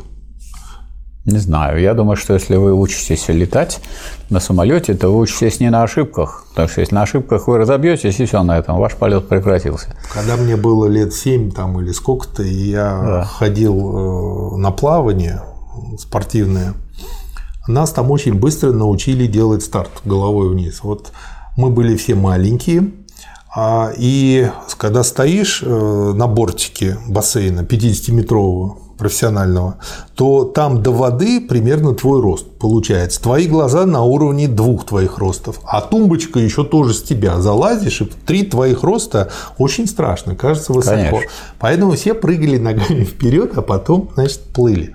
Как, как тренер научил Зловеще звучит, все прыгали ногами вперед. Ну, по крайней мере, это позволяет оптимистично смотреть смерти в глаза. Вот. А, и она взяла длинный шест и держала его горизонтально. И говорила, прыгайте. Ну и прыгали. А потом она его начала подымать. И уже э, не все умудрялись перепрыгивать. Приходилось прыгать головой вперед. Но при этом что-то тебя держит, и ты не головой вперед прыгаешь, а плюхаешься пузом. Страшное дело. Страшное дело. Выходишь, вся рожа бордовая, пунцовая, весь пунцовый, и чешешься, весь да. чешешь, знаешь, чтобы не так больно было. Одного-двух раз таких плюханий каждому было достаточно, чтобы попробовать. А вот может сделать, как тренер говорит, и сразу, как только первый раз получилось, сразу научался моментально. Так вот, значит, он научался тогда и привыкал, когда у него получилось. Вот когда получилось, он увидел разницу. Так одного-двух раз неправильных было достаточно. Нет, одного раза правильного было достаточно, чтобы понять, как неправильно.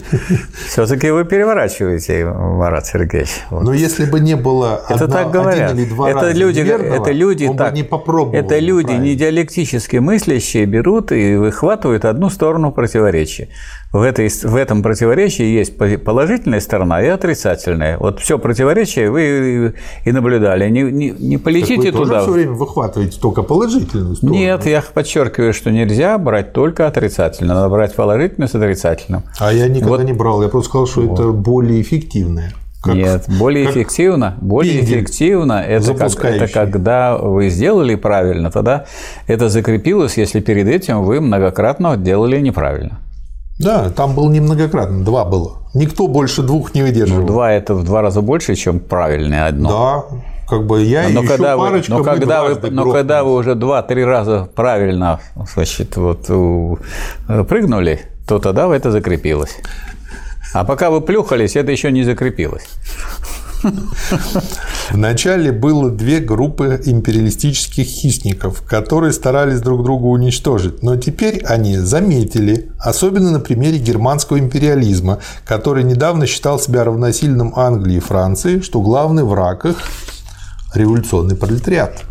Чем сильнее развивается революция, тем сильнее сплачивается буржуазия. Чем а, есть новый враг, который гораздо более страшен, чем казаки и помещики. Этот враг – англо-французский империализм. В германских правящих кругах мы теперь ясно видим два течения, два плана спасения, если можно еще спастись. Одни говорят, выиграем время, оттянем до весны, может быть, на линии укреплений мы еще и в состоянии дать военный отпор. Имеется в виду, буржуи говорят друг другу. Другие видят свое главное спасение в Англии и Франции. Все внимание обращают на то, чтобы достичь соглашения с Англией и Францией против большевиков.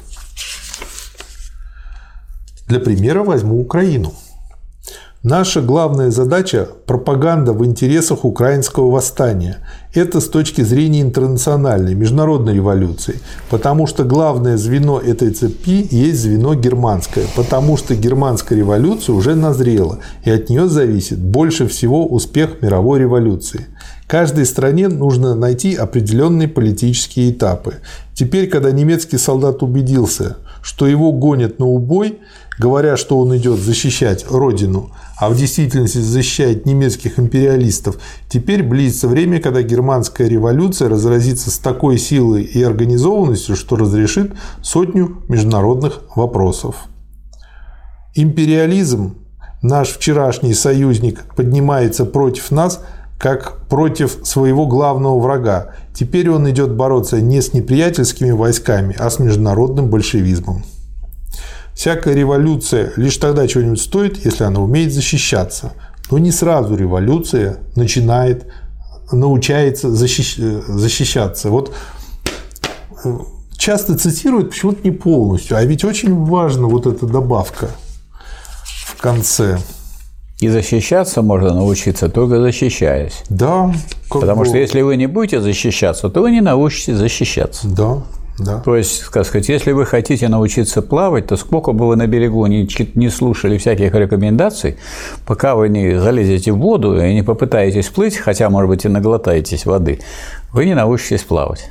Да. То же самое там, скажем, если вы хотите с э, горных вершин съезжать на горных лыжах, то если вы будете читать э, всякие руководства, то это вам не поможет, пока вы не начнете съезжать. Да. Может, вы несколько раз упадете, может быть, очень сильно ушибетесь, но тогда вы научитесь. Да. Другого способа нет, потому что учиться чему-либо, так сказать, плавать только залезая в воду. Вот почему главной задачей, повторяю, каждого сознательного рабочего является теперь ничего не скрывать от широких масс, которые могут не знать все остроты положения, а наоборот, как всегда опять, раскрыть всю правду. Пусть каждая организация Советской России не перестает ставить на первом месте вопрос об армии. В настоящее время, когда все утвердилось на первом плане, вопрос о войне, об укреплении армии. И вот опять в конце речь товарища Ленина неоднократно прерывается шумными аплодисментами и заканчивается овацией. Весь зал встает, как один человек, и приветствует вождя мировой революции. Не помню ничего такого ни во времена Хрущева, ни Брежнева, ничего. Помню фальшивые то, аплодисменты. Очень сонно все было. Да, фальшивые все эти разговоры. Да. Тем и более выходит лидер, зачитывает то, что ему кто-то написал. Да, и теперь из резолюции на этом же заседании. Не везде и не до самой глубины широких рабочих и крестьянских масс проникло сознание того, что за спиной красновских и белогвардейских контрреволюционеров на нас готовится натиск неизмеримо более опасной силы – силы международной контрреволюционной буржуазии, англо-американской и французской в первую очередь. Это сознание мы должны неустанно нести в массы, на укрепление Южного фронта, на создание вооружения несравненно более могучей Красной Армии, чем теперь необходимо обратить самое усиленное внимание. А вот э, давайте на этом остановимся, Марат Сергеевич. Это же вот обратите да. внимание на то явление, которое мы потом не наблюдали. Значит, собирается собрание. Да. На этом собрании выступает председатель Совета народных комиссаров и руководитель партии Владимир Ильич Ленин. Да. Вот он пытается убедить это собрание. И через это собрание пытается убедить, собственно говоря, трудящихся рабочий класс передовых крестьян всей страны. Но он должен э, довести это дело до резолюции, чтобы mm-hmm. это было не осталось мнением Владимира Ильича Ленина, за которым за одним должны пойти, минуя все формы советской организации. Это предлагается резолюция, которая зачитывается, и голосуется эта резолюция. И это совсем другое дело получается. То есть Ленину удалось подготовить. Конечно, он резолюцию заранее готовил. Конечно, его выступление было таким, чтобы провести такую резолюцию. Значит, этого получилось решение представителей, да. самых передовых представителей э, пролетариата. Да. И это решение тогда может повлиять на э, массу, на других товарищей, потому что это решение ваших товарищей, это не просто выступление и точка зрения председателя Совнаркома. Да. А вы что-нибудь подобное видели? Вот собираются активы, и собираются активы, аплодисменты, значит, э, приветствия и так далее. А чем кончается-то? Ничем. Ничем. Фуршетом. Э, фуршет не для всех. Видите, даже фуршет не для не всех. для всех. Это вот заканчивают фуршетом те люди, да, которые, может быть, барей. готовили. Да. Вот, то есть, короче говоря, это утрачено совершенно. То есть, нормально эта ситуация. Человек пришел, представитель партии и государства, выступил перед народом угу. перед трудящимися и предложил им решить, вы согласны с этим да. или нет. Если согласны, давайте проголосуем. Да. Если проголосовали, значит, можно говорить о том, что вот это то позиция передовых рабочих Москвы. Можно сказать? Да. И, и еще таких передовых, которые участвуют во всей советской системе, профсоюзной системе и представляют собой э, авангард рабочего да. класса. То есть Ленин хотел, чтобы ему достучаться, ему нужно не, не то, что он именно раскрывает эту опасность, чтобы эту опасность раскрывали бы вместе с ним и передовые представители рабочего класса. И тогда вы хотите поднять всю эту массу, чтобы миллионы пошли на защиту э, Советской России. А чтобы миллионы пошли на защиту Советской России, вот они должны не просто бурно аплодировать и голосовать, а они должны проголосовать за эту резолюцию. Да. И вот, как правило, резолюции нет, не предлагают. Это утрачено было. в ходе, так сказать, даже социализма утрачена сама эта форма.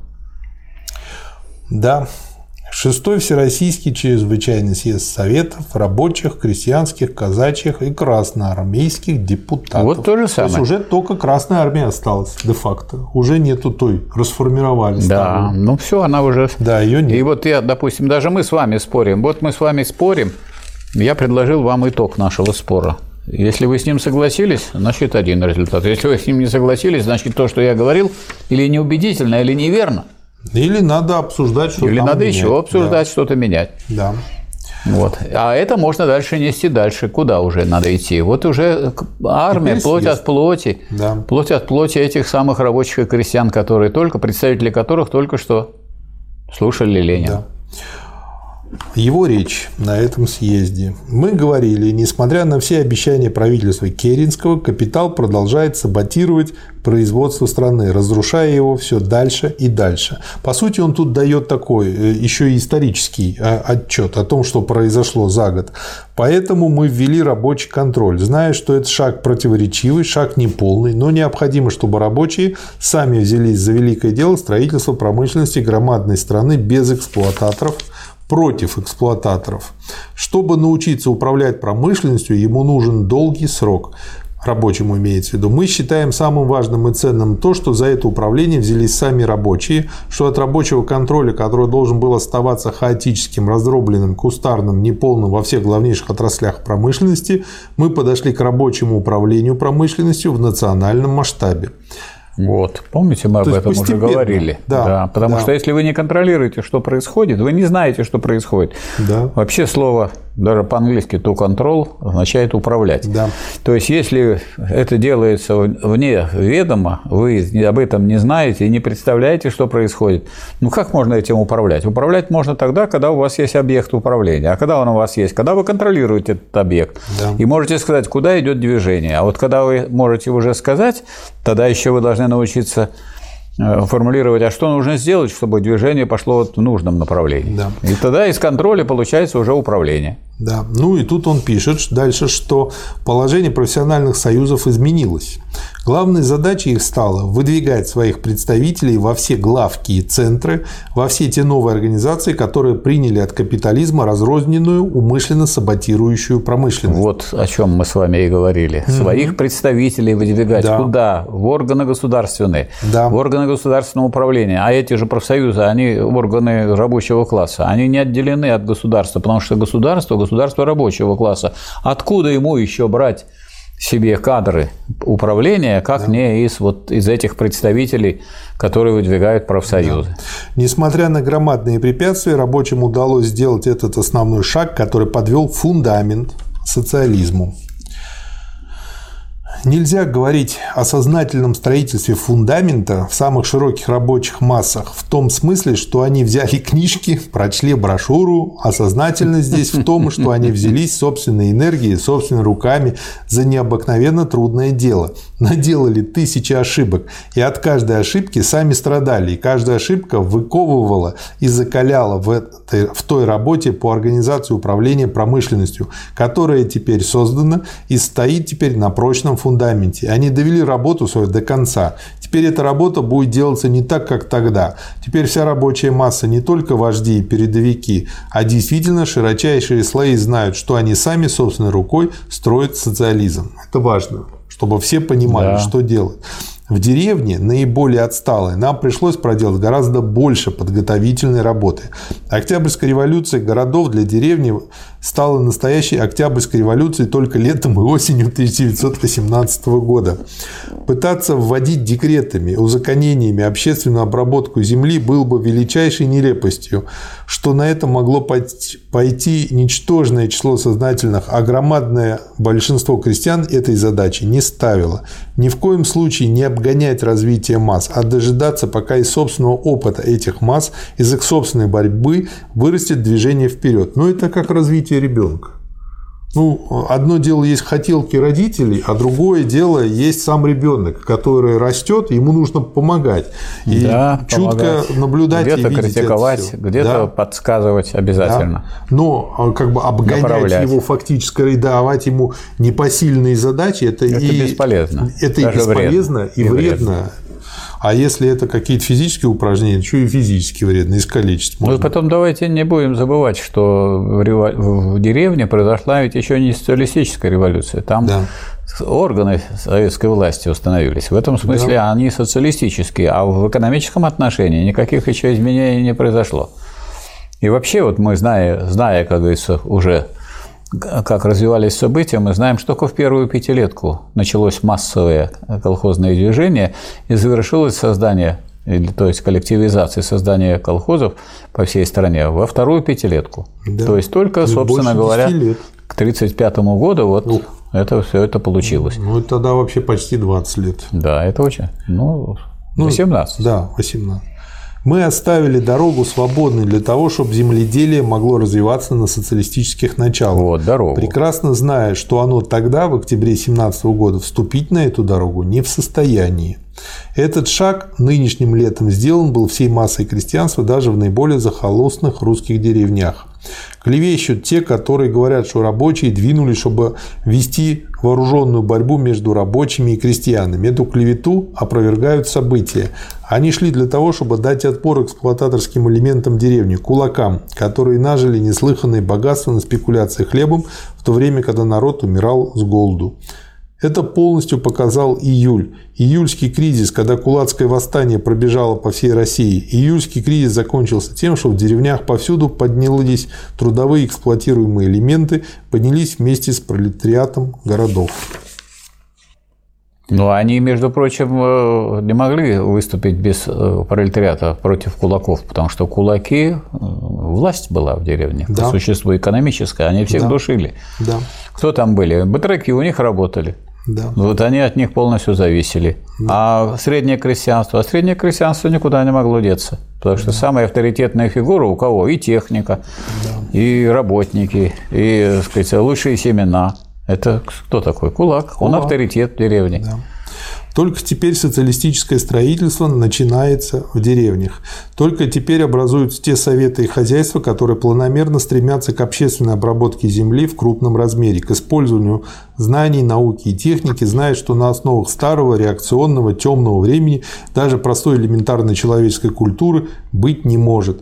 На ошибках учатся. Вот у меня возник в связи с этим вопрос. А можно ли э, таким же образом посмотреть на вот то, ну, очень в кавычки возьму, кружковское движение, которое сейчас идет э, в области марксизма, ленинизма, Нет, коммунизма. нельзя. Это совсем другое. Это- Почему? а потому что это движение, так сказать, э, как раз э, идущее в сторону от рабочего класса, и в сторону от марксизма, и в сторону э, в области ленинизма никакого кружковского движения нет. Наоборот, все кружковское движение как парадоксально это звучит, оно, значит, всегда формулирует марксизм. Мы знаем, что все предатели марксизма, они клянутся Марксом. Да. Лениным предатели марксизма не очень клянутся, потому что Ленин уж слишком определенно выразил свои позиции, причем в этой самой полемике. Поэтому из этого это кружковское движение – это первые шаги. И если эти первые шаги э, приводят к тому, что люди начинают присоединяться к рабочему движению и к движению пролетариата, и к пролетарской, ведь двигаются к пролетарской партии, тогда это движение в сторону э, строительства по крайней мере, армии революции. А если они не- в этом смысле не продвигаются, это значит, люди себе удовлетворяют какие-то свои потребности, они просто не хотят, так сказать, повторять то, что говорят по радио и телевидению, они от этого как бы от- отделяются, но отделяются и в то же время и от реального рабочего движения. Поэтому этому движению нужно ну, помогать в, том плане, что ну, в плане понимания того, что надо идти дальше, нельзя на этом ставить точку. Я вот посмотрел эту передачу, ваш разговор, и видно, что а, да, вот есть кружки, а дальше что? А вот этого дальше что там и нету.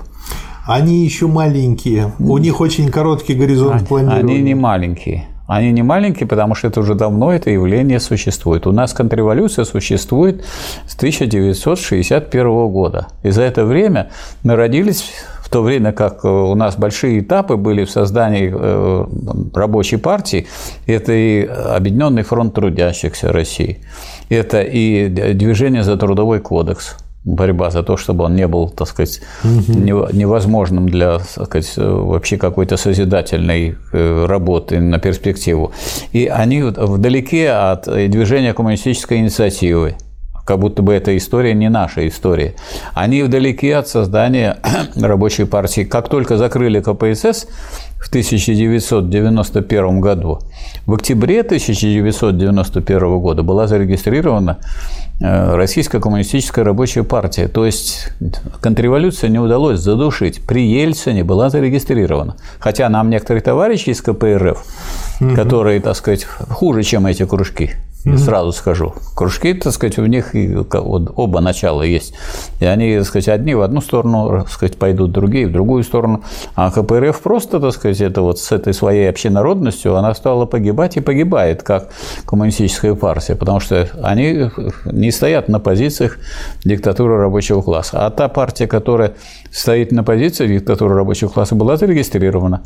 В октябре состоялся, если в ноябре состоялся съезд в Свердловске, который учредил РКРП, то в октябре уже состоялся в Челябинске съезд, на нем выступал с докладом о программе партии. И там, между прочим, присутствовали руководители Совета Челябинского, угу. сидели на балконе.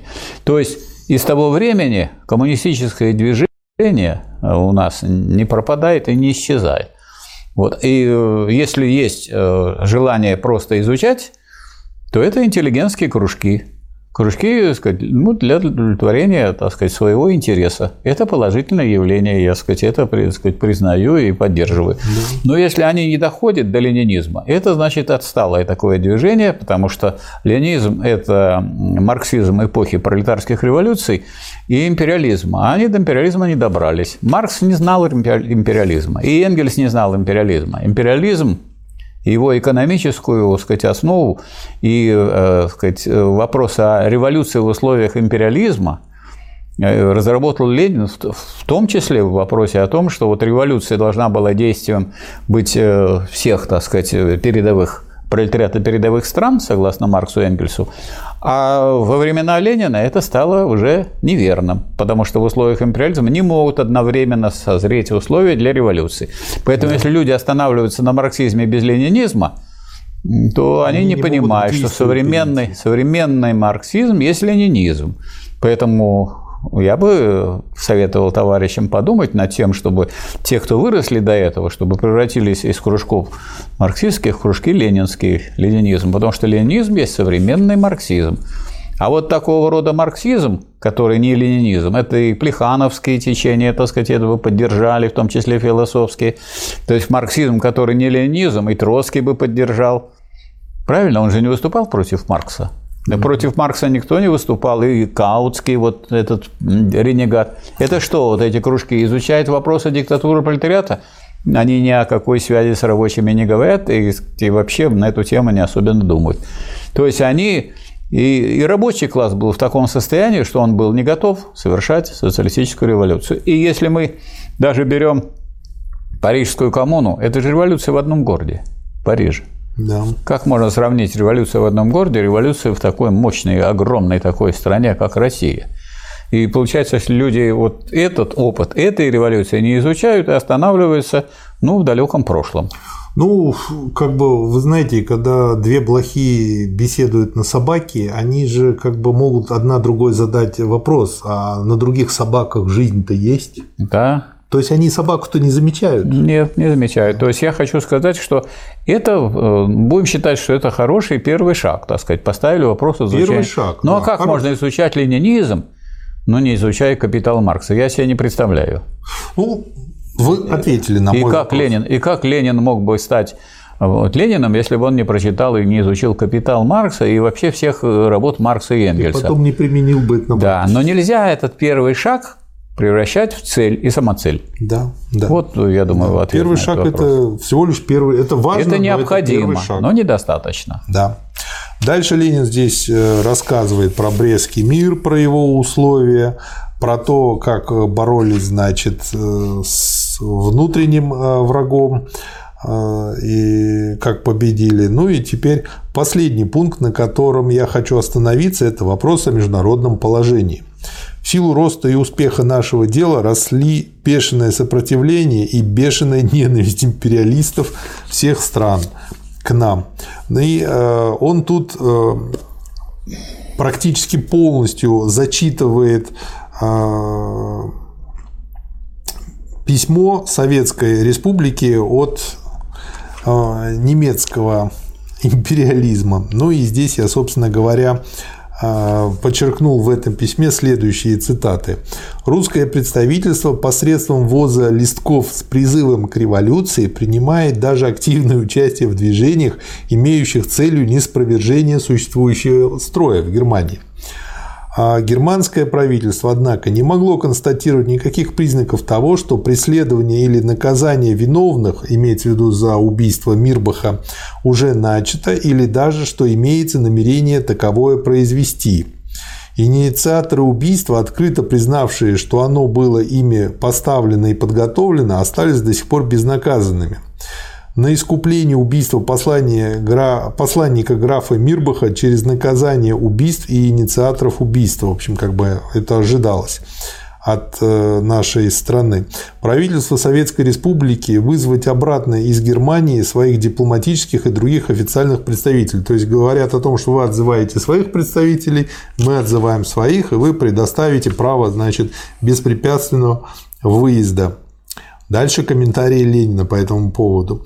Товарищи, мы все прекрасно знаем, что германское правительство превосходно знало, что в русском посольстве пользовались гостеприимством германские социалисты.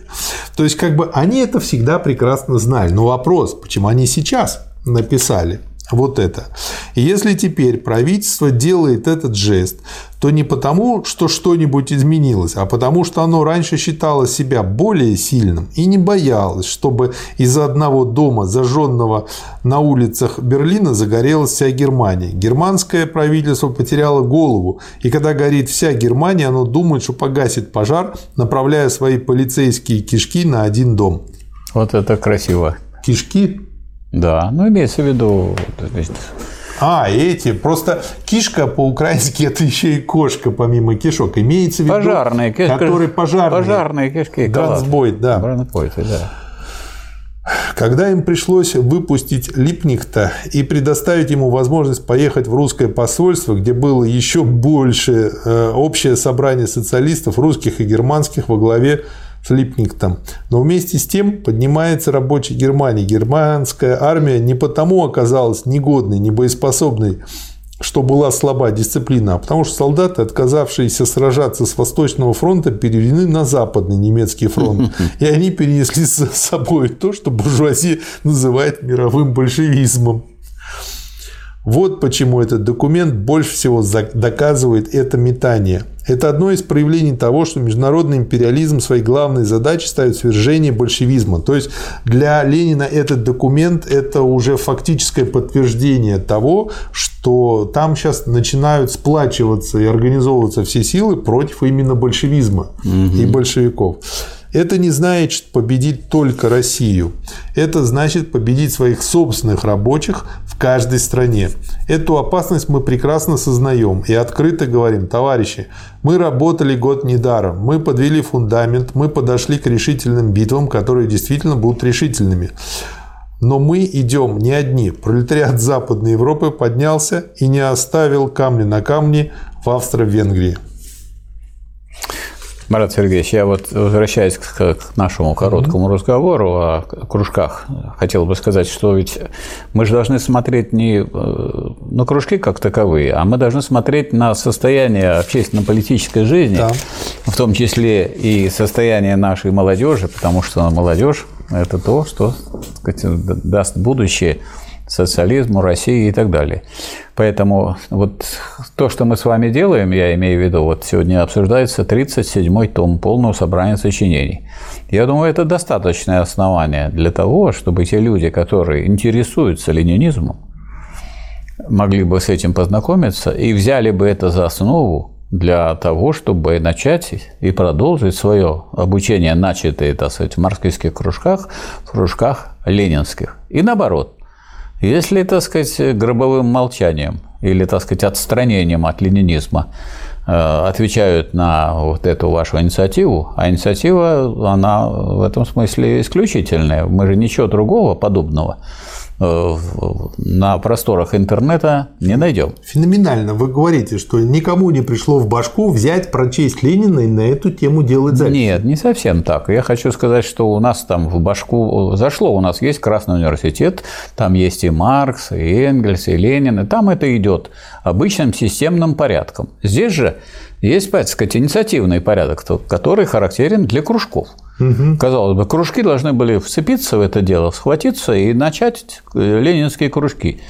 Неважно, пусть они даже называются марксистскими по-прежнему, но имея в виду, что они доводят их до Ленина.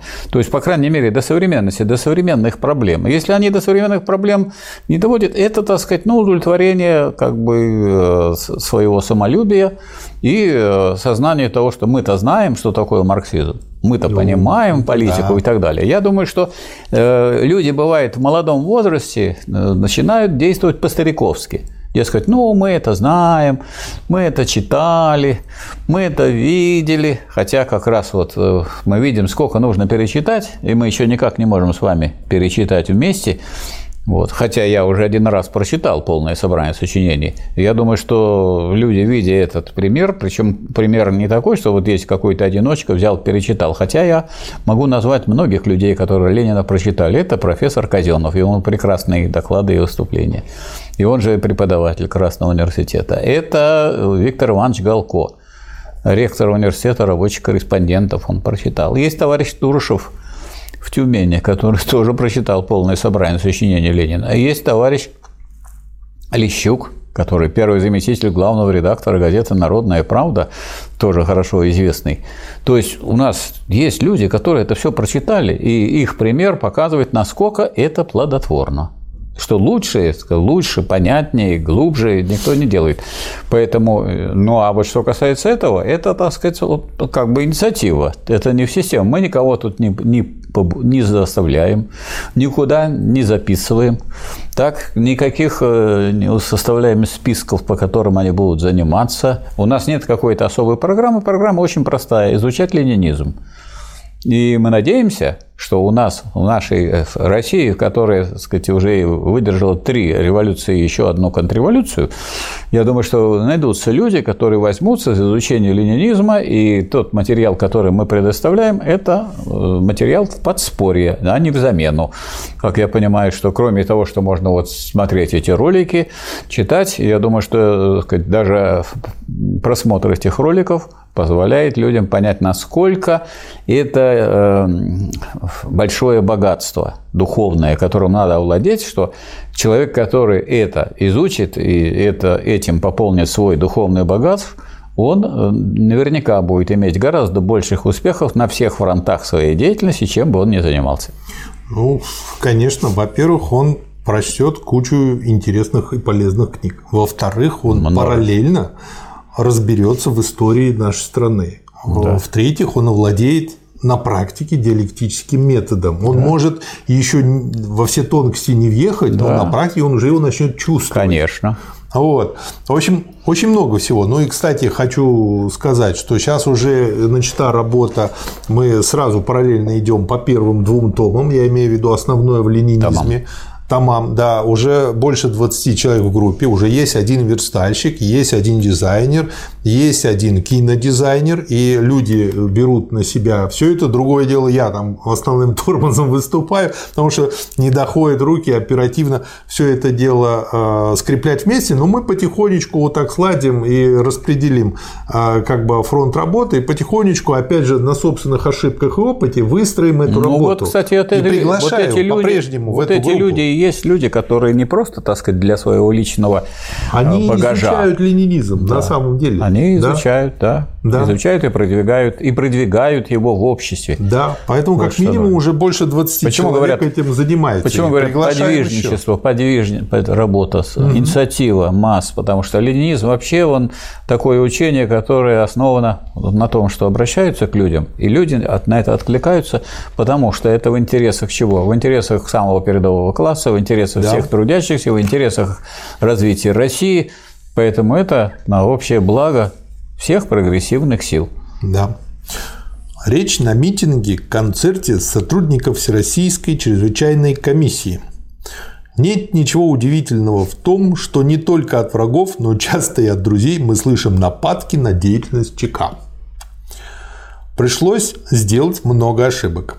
Обывательская интеллигенция подхватывает эти ошибки, не желая вникнуть глубже в сущность дела. Что удивляет меня в воплях об ошибках ЧК, это неумение поставить вопрос в большом масштабе. У нас выхватывают отдельные ошибки ЧК, плачут и носятся с ними. Мы же говорим, на ошибках мы учимся.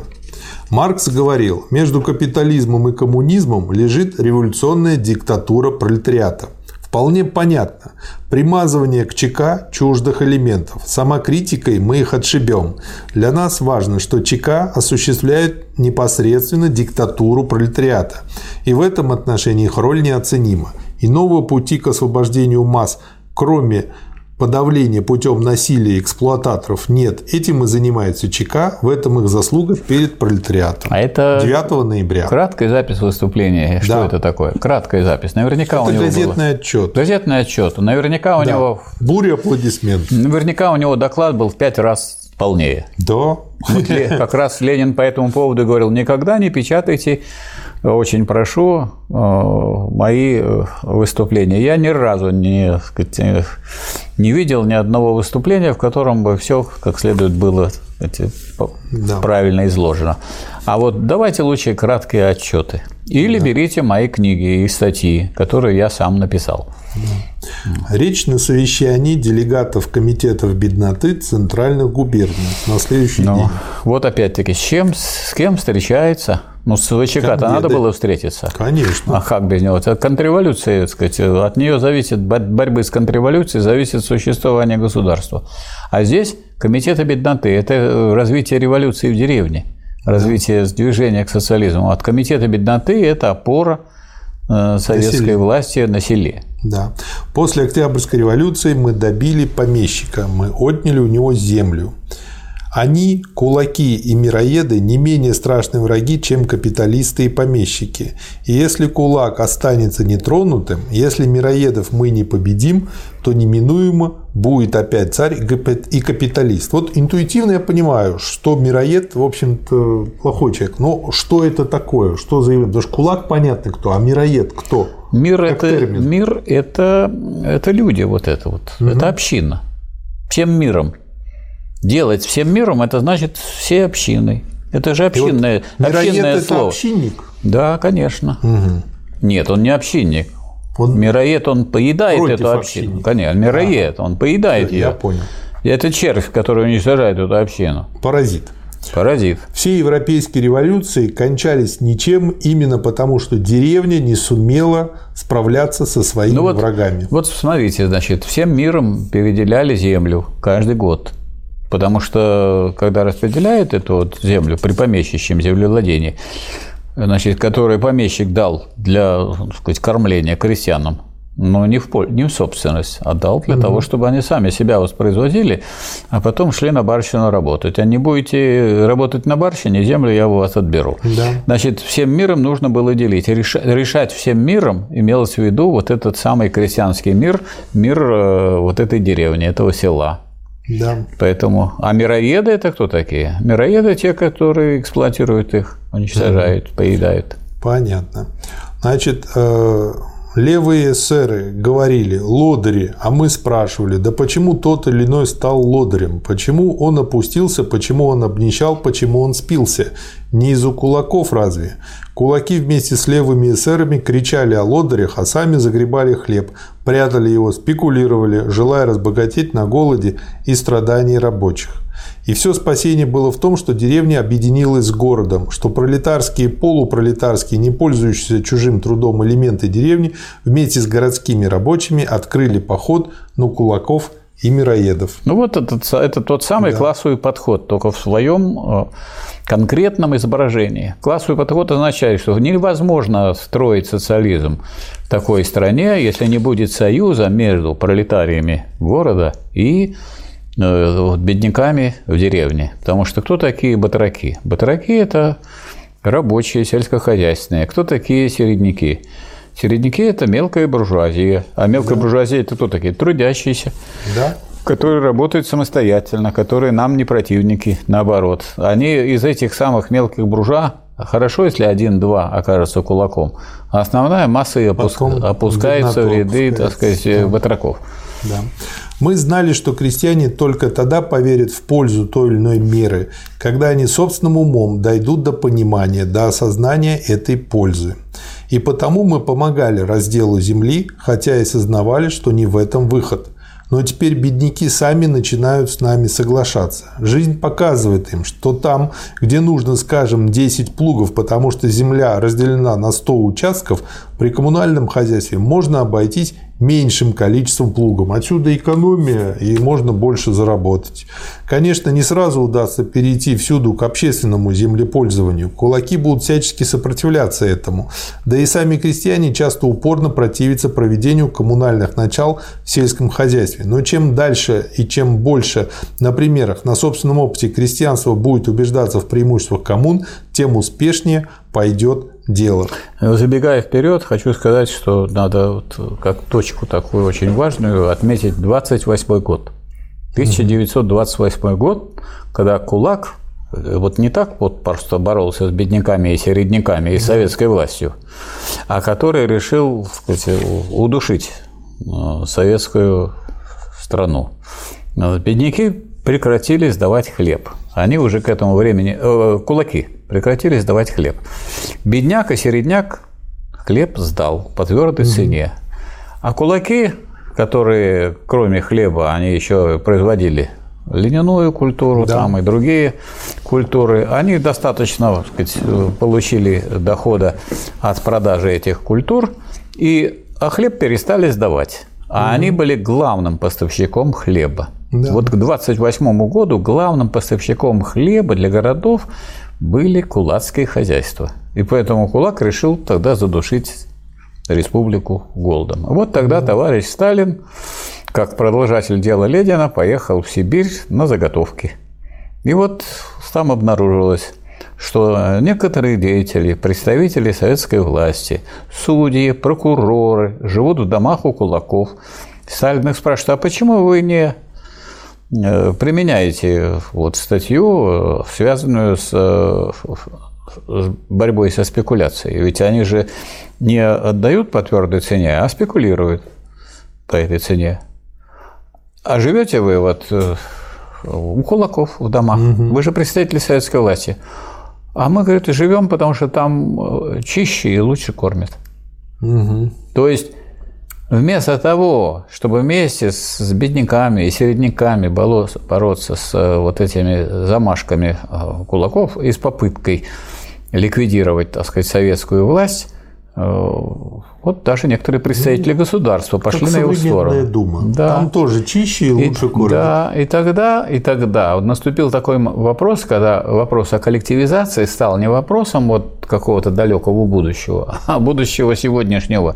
Нужно срочно угу. провести коллективизацию, но к этому времени уже была материальная база. Были более десятки тысяч тракторов производились, и было создано, была создана тракторная индустрия, и э, можно было не просто давайте говорит, соберемся кучкой и будет у нас колхоз. Нет, давайте будем уже государственные сказать, машино-тракторные станции будут обеспечивать да. вам обработку земли машинную. Ваше дело только дать свой труд и по твердой цене по контракту э, отдать продукцию да. Э, государству. И вот тогда была начата уже такая компания по проведению коллективизации, а к этому времени уже и крестьянство, и бедное, и среднее уже поняло, что иначе выхода ему никакого нет. Кулак и душит деревню. Да. Поэтому за первую и вторую пятилетку была проведена коллективизация, а индустриализация была проведена уже к этому времени социалистическое, и в итоге мы получили построенный коммунизм в первой фазе, то есть социализм. С кулаками надо вести борьбу энергично, ни на какие сделки с ними не идти. У трудящихся мы ничего не отнимаем, но у тех, кто пользуется наемным трудом, кто наживается на других, у тех мы экспроприируем все. Бурные аплодисменты. Кстати, когда были образованы колхозы, в связи с сопротивлением кулаков у них отбирали машины у кулаков, отбирали у них значит, технику, семена лучшие и отдавали колхозам. Да. А что касается самих кулаков, их отправляли простыми крестьянами на те земли, на которых они могут работать сами, а не, не нанимая никого.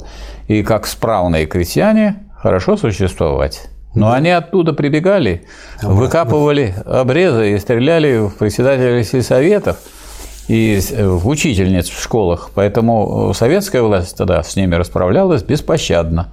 Да. И до сих пор плачут э, те люди, которые являются ну, потомцами или потомками или подкулачниками. Да. Крокодилями очень крупными слезами. Да. Телеграмма. Всем совдепам, всем-всем. 10 ноября 2018 года. Сегодня ночью получено известие из Германии о победе революции в Германии. Сначала Киль сообщил по радио, что власть там в руках Совета рабочих и матросов, потом Берлин. Вот они пошли по пути Советской России. Да. Советы там были. Воспользовались нашими наработками. Да. Говоря по-современному. Дальше очень интересная статья «Ценные признания Петерима Сорокина».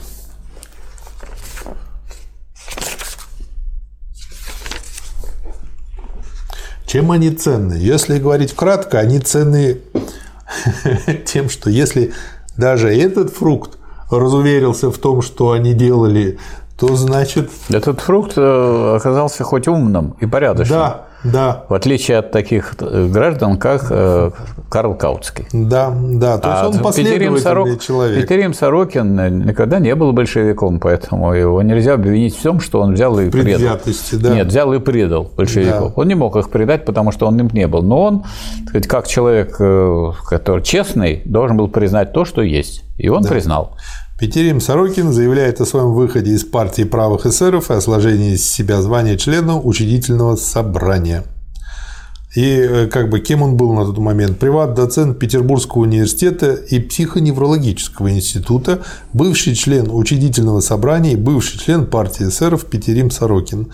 Это письмо заслуживает прежде всего внимания как чрезвычайно интересный человеческий документ. Открытое и честное признание своей политической ошибки само уже по себе является крупным политическим актом. Политическое значение письма Петерима Сорокина именно в настоящий момент чрезвычайно велико. Оно дает нам всем урок, который надо хорошенько продумать и усвоить. От книжного признания истины до умения делать вытекающие из нее выводы сложной обстановке практической действительности дистанция огромного размера. Петерим Сорокин – представитель чрезвычайно широкого общественного и политического течения, меньшевистско-эсеровского. Что это одно течение, что разница между меньшевиками и эсерами с точки зрения их отношений к борьбе между буржуазией и пролетариатом несущественно, это доказали особенно убедительно и особенно наглядно события русской революции февраля 17 года. Меньшевики и эсеры – разновидности мелкобуржуазной демократии. Такова экономическая сущность и основная политическая характеристика данного течения. Из истории передовых стран известно, как часто это течение в его молодости окрашивается в социалистический цвет числу особенно больших, можно сказать, исключительных трудностей нашей пролетарской революции принадлежал то обстоятельство, что ей пришлось пройти полосу самого резкого расхождения с патриотизмом, полосу Брестского мира.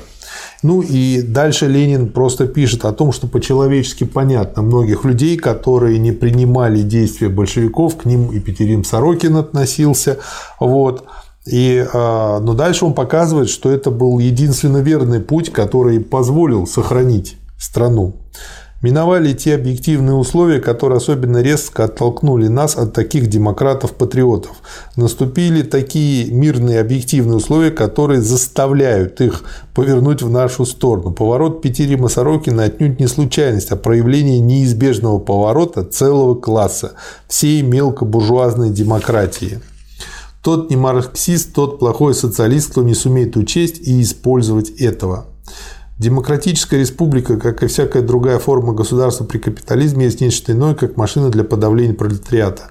Крупный буржуа знает это из своего интимнейшего знакомства с настоящими руководителями и с наиболее глубокими, зачастую именно в силу этого наиболее прикрытыми пружинами всякой буржуазной государственной машины. Никакого иного выбора нет. Или советская власть побеждает во всех передовых странах мира, или самый реакционный, самый бешеный, душащий все мелкие и слабые народы, восстанавливающие реакцию во всем мире англо-американский империализм, великолепно научившийся использовать форму демократической республики. Ну как это актуально сейчас? Супер. Что мы и видим. Супер да, актуально. Да. Ну что мы или... видим? Вот и видим, сказать, да. посмотрите, что получилось вот сейчас в мире. Соединенные Штаты Америки, они возглавляют НАТО. А так, значит, они держат свои войска в Японии. Хотя да. Япония крупное и промышленно развитое государство. Да. Она на положении вассальном. Да. Они держат свои войска в Южной Корее.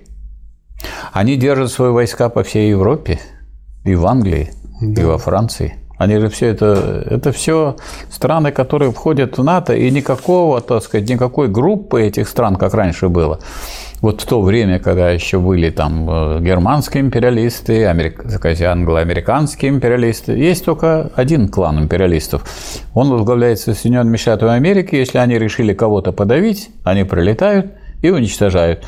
Ирак уничтожили, сказать, э, сказать, режим Саддама Хусейна. Но потом прилетели, Ливию уничтожили как государство, разбомбили Югославию в Европе. То есть ведут себя так, как э, ведут э, самые озверевшие захватчики. Вот картина, которую мы наблюдаем. Ну и поэтому то, о чем здесь вот говорит Ленин, это ну, супер актуально сегодня. Это да. та же самая картина, которую мы наблюдаем. А особенно после э, контрреволюции и переходного периода от социализма к капитализму в России и в СССР. Вот да. снова, если кто, кому-то не нравилось, как себя вела Э, советская республика и советское государство, то теперь может э, хлебать, сказать, что теперь он получил. Он получил э, подчинение. Ну, как уничтожена промышленность в Эстонии, в Латвии, в Литве. Там есть люди, которые объявляются негражданами. Ну, если там то ли в 30, то ли в 50 раз уменьшилось производство подшипников о чем ну, это говорит? Да, То, что все покупает. Там, там крупные предприятия уничтожены, которые делали, ну, в Рига. Рига делала электрички для всего Советского Союза, рижский. Завод ВЭФ делал приемники прекрасные ну, так и так они далее. там сейчас практически вымирают. Там Всего на треть да, уже сократилось да. население. Более того, значит, не просто сократилось, там она уезжает, молодежь, образованная молодежь из Латвии едет в Европу. Что они делают? Мыть горшки. Ну а что сейчас делать серьезного можно в Риге? Да. Что? Ну, Ничего. К сожалению. И Ленин тут вот пишет, что вот та интеллигенция, которая, ну, любит свою страну, она видит, ну, и которая даже была еще и враждебна, но да. она видит, что либо большевики либо англосаксы придут и все распилят. Да, здесь. мы вот я еще помню, были народные фронты угу. в Прибалтике. Чуть песни пели, праздничные такие. Вот они теперь будут свободны, выходят из Советского Союза. Ну и где теперь вы оказались? Они, они единственное, что сейчас что умеют нацистами наряжаться. Дело в том, что дело в том, что, к сожалению, надо признать, что маленьким государством э, в современном мире империалистическом одна дорога быть в подчинении у крупнейших империалистов. Михаил Васильевич, я думаю, просто как Петр Первый купил тогда территорию, купим еще раз. Бумажки, что их жалеть? У нас еще очень немало осталось примазавшихся к советской власти худших представителей буржуазной интеллигенции, выкинуть их вон, заменить их интеллигенцией, которая вчера еще была сознательно враждебна нам и которая сегодня только нейтральна. Такова одна из важнейших задач теперешнего момента. Почему? Потому что эти люди искренние. Да. А те варье примазавшиеся, да. от них надо избавиться. А, так сказать, люди, пусть они не советские по своим взглядам, пусть они не коммунистические по своим взглядам, но честные да. и порядочные, так сказать, и будут трудиться на благо да. общества, на благо Родины. Да с кооператорами, с средним крестьянством мы осуществляли и будем осуществлять политику соглашения, отсекая всякие попытки изменить линию советской власти и советского социалистического строительства. Так. Речь на собрании, сейчас скажу на каком, уполномоченных Московского центрального рабочего кооператива. Кооперативы по-своему, подходя к практической работе распределения, очень часто народные интересы превращали в интерес отдельной группы лиц, руководствуясь часто стремлением разделять с капиталистами торговую прибыль. То есть я тут про Грудинина вспомнил. Кооперативы часто объединяли главным образом мелкобуржуазные элементы, среднее крестьянство, которое в своих стремлениях в кооперативном движении руководилось своими мелкобуржуазными Зря вы интересами. Грудинина, потому что у него никакой не кооператив и никакой не совхоз, а у него Общество, общество закрытого типа, акционерное общество, АОЗТ. Ну, еще То хуже. есть типичное капиталистическое предприятие, в котором у него 55%. То есть он один решает, куда тратить деньги, доходы и как тратить деньги. Поэтому у него и золото за границей, и счета за границей, которые он никак не мог закрыть, когда стал регистрироваться как кандидат в президенты. И поэтому ну, я как вот специалист по праву, я профессор по кафедре экономики и права, знаю, что какие у нас формы существуют в Гражданском кодексе, какие формы существуют э, у нас для капиталистических предприятий. Это и ООО, которое может быть из одного человека. Это может быть ЗАО, закрытое акционерное общество. И это значит, вы туда не можете влезть никак, никоим угу. образом. Это может быть товарищество на вере, или командитное товарищество. Самое смешное, таких вот знаю, я только один пример знаю mm-hmm. такого товарищества, а так мало кто это делает. Это значит, там есть полные товарищи, это те, которые богаты. И худые товарищи. И неполные товарищи. И вот эти неполные, так сказать, работают на этих полных. Вот, командитное товарищество.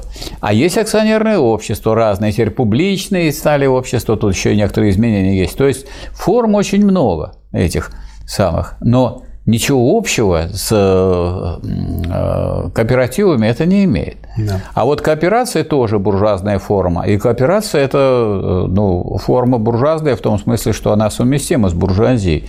Что сам по себе кооператив, он не делает, он не представляет собой ничего социалистического. Да. Вот э, кооператив в Советской России при господстве рабочего класса, при том, что имеются все, так сказать, рычаги для того, чтобы направить это кооперативное хозяйство в русло социалистического строительства, становится социалистическим, а сам по себе кооператив не является. Более того, отдельное предприятие, даже если оно вроде как э, является, считается социалистическим, как в Югославии было, угу.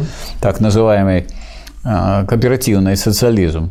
Вот. По поводу этого Ленин писал, что величайшим искажением основных начал советской власти – и полным отказом от социализма является прям, э, всякое прямое или косвенное узаконение э, собственности рабочих отдельной фабрики на их особое производство. Поэтому, когда нам говорят, что это народное предприятие, так что народ 200 человек – это народ? Да, маленький народ. А. Однако эти кооперативы делали дело, то дело, которое, несомненно, развивало самодеятельность масс, и в этом их большая заслуга, то есть это их положительное. Здесь мы должны помнить, кооперация – огромнейшее культурное наследство, которым нужно дорожить и пользоваться. Да, надо узнать, что такое кооперация, и не путать это с, с кооперативом. С, нет, не, не путать с э, капиталистическими предприятиями. Да. Маркс сказал, что пролетариат должен экспроприировать капиталистов, а мелкобуржуазные группы суметь использовать. И мы говорили, что у капиталистов надо забрать все, а кулаков лишь прижать и поставить под контроль хлебной монополии. Мы должны пойти на соглашение соглашение со средним крестьянством, взять его под наш контроль, фактически все-таки осуществляя идеалы социализма. Без сети кооперативных организаций невозможна организация социалистического хозяйства, и до сих пор делалось в этом отношении многое неправильно. И вот согласно этому декрету всем кооперативам должно быть возвращено все то, что у них было взято. Кооперативы должны быть денационализированы, должны быть восстановлены. Правда, декрет очень осторожно подходит к тем кооперативам, которые закрыты за то, что к ним примазались контрреволюционеры. То есть тут тоже надо как бы разделять. Со социалистическое общество есть единый кооператив. То есть, по сути дела, Ленин говорит о том, что эта форма появилась и развилась при буржуазии, но это одна из немногих форм, которую мы дальше можем, изменив ее смысл, и, использовать и при Да, но и фабрики развились при буржуазии. Да, Поэтому да. в другом месте Ленин пишет, что мы должны стать единой фабрикой, единым социалистическим кооперативом с равенством труда и оплаты. Или, а еще в одном месте говорит, что мы должны стать единой монополией, но обращенной на пользу всего народа. Мы тоже с вами это читали. Да. То есть это все об одном и том же, что надо, чтобы было планомерное хозяйство в интересах трудящихся. Как это, так сказать, получается из кооперативов или получается это из фабрик? Получается ли это из всего планомерного хозяйства? Ну, вот все должно свестись к единой монополии, но обращенной на пользу всего народа. Тогда это и будет социализм. Да. Собрание партийных работников Москвы. Доклад об отношении пролетариата к мелкобуржуазной демократии. Вот тоже интересно. Вот мы сейчас с вами фиксируем сегодня аудитории. Партийные работники Москвы – это партийные работники столицы. Это те люди, которые задают тон. Они, так сказать, ну, столичные руководители, они влияют на партию в целом. Поэтому, ну, если Ленин хочет быть э, руководителем партии и проводить партийную линию, значит, он должен встречаться с партийными руководителями Москвы или сказать, я выше, я вот правительство, я э, член ЦК, а, там есть люди, есть московская организация, пусть они встречаются. Да нет, я думаю, он был очень деловым и простым Ну человеком. вот мы просто дело-то не в том, что он был. Нет, он был непростым. Он совершенно сознательно, как руководитель, э, представитель рабочего класса, встречался с теми, с которыми нужно встречаться для осуществления диктатуры рабочего Я класса. простотой не понимал, не понимал бессознательности. Я тоже так думал. Опираться на интеллигенцию мы не будем никогда. А будем опираться только на авангард пролетариата, ведущего за собой всех пролетариев и всю деревенскую бедноту. Вот, Другой э, опоры у партии коммунистов быть не может. Вот это стоит об этом это сказать два слова. Что значит никогда не будем опираться? Потому что интеллигенция может одним служить, другим служить. Это знание можно для этого применить, можно же это знание для другого применить. Правильно? На этой машине, как говорится, можно поехать в одну сторону, а можно Ножом поехать можно на другую. и салат сделать у человека. Вот, поэтому да. э, почему не, не- нельзя опираться? Потому что опираться можно только на какой-то крупный класс. Никакого другого государства быть не может. Дело не в том, что не хочет опираться на интеллигенцию. Просто либо диктатура буржуазии, либо диктатура пролетариата. Ну, не держит Если диктатура пролетариата, то дальше платит э, буржуазия интеллигенции, чтобы она служила этой буржуазии. Она служит, основная масса ее. И если это диктатура пролетариата, то значит надо платить нормально представителям интеллигенции, чтобы они сказать, э, работали в интересах Да. рабочего класса. И двигаться в направлении преодоления различий между людьми умственного и людьми физического труда. Да. Вот в этом смысле. А если мы будем опираться не на рабочий класс, а на интеллигенцию, мы никогда не придем к полному уничтожению классов. Да. И при этом вовсе Ленин не только не отказывается от использования так сказать, труда интеллигенции, он понимает, что без, без труда интеллигенции ни о каком социализме, там, без медицины, без, без образования, там, без науки, ни о каком социализме даже речи быть не может. Мне очень нравится, как он пишет. В вашей дряблости мы никогда не сомневались. Но что вы нам нужны, этого мы не отрицаем, потому что вы являетесь единственным культурным элементом. Да, совершенно верно. И даже Очень более того, здорово Ленин говорит, а за культуру, за, за науку надо заплатить.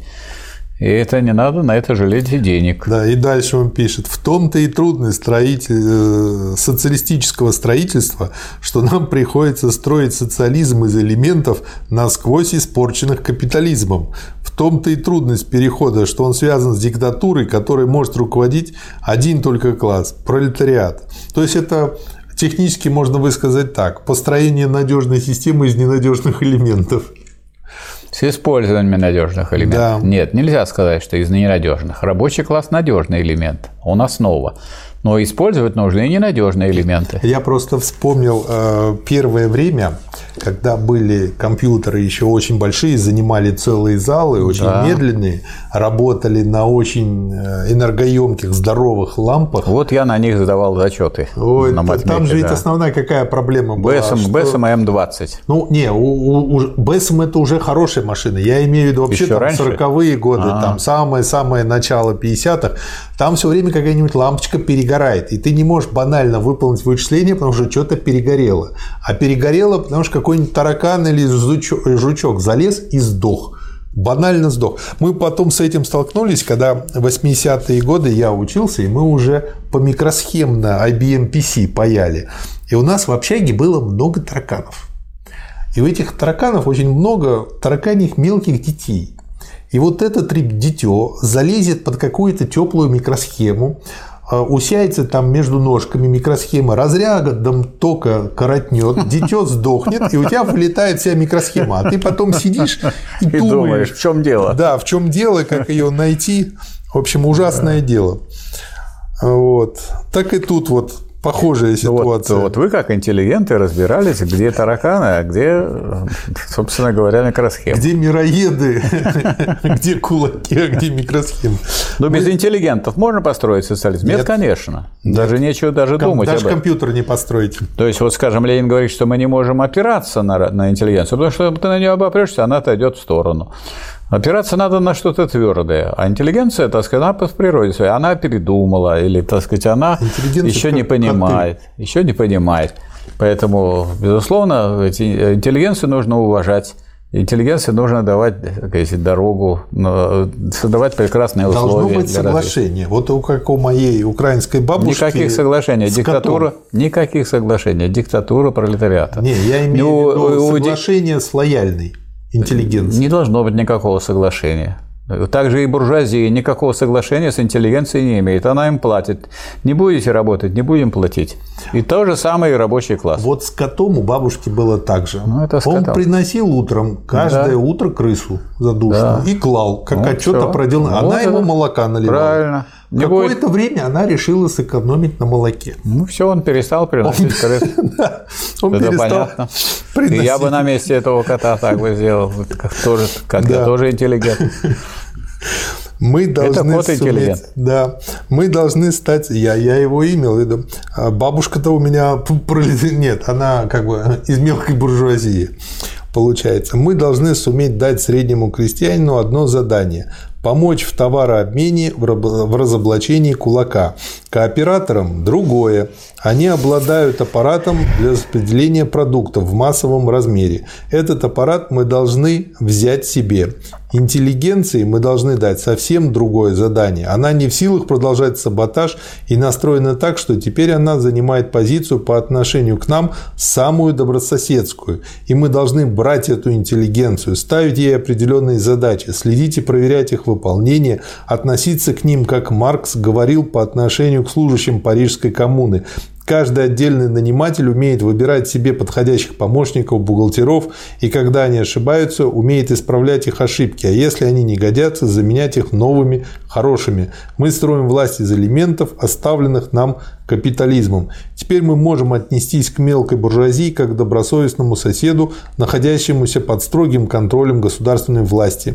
Тут задачей сознательного пролетариата является понять, что господство не означает того, что он сам выполнит все эти задачи. Но видите, тут ни о каких соглашениях речи не идет. Да, Речь да. идет об осуществлении диктатуры пролетариата. Да. Это не надо понимать это только в смысле принуждения, а и в смысле привлечения, да. и в смысле Согласен. поддержки, и в смысле помощи тем, кого нужно привлечь. А как вы собираетесь? Если вы собираетесь просто заниматься подавлением, но это относится только к тем, кто выступает против советской власти, против диктатуры пролетариата, конечно, эта функция остается. И если она прекращается, прекращается социализм, как показали да. события у нас в СССР. То есть без э, принуждения тех, кто выступает против социализма и советской власти, да. не удержать этот социализм. То, что точно так же, как буржуазия пресекает и тех, кто выступает против капитализма за феодализм, и против тех, кто выступает за коммунизм, против капитализма. Да. И вы можете сказать, что она неправильно делает. Я думаю, что мы должны констатировать, что она исходит из своих экономических интересов. И ничего да. другого ожидать мы от буржуазии не можем. И она осуществляет диктатуру буржуазии. И никакого третьего варианта для государства нет на современную эпоху. Да. Когда меньшевики нас укоряют, что среди советских служащих масса примазавшихся нечестных, да. даже в общегражданском смысле элементов, мы говорим им, откуда же нам взять лучших? Как сделать нам, чтобы лучшие сразу в нас поверили?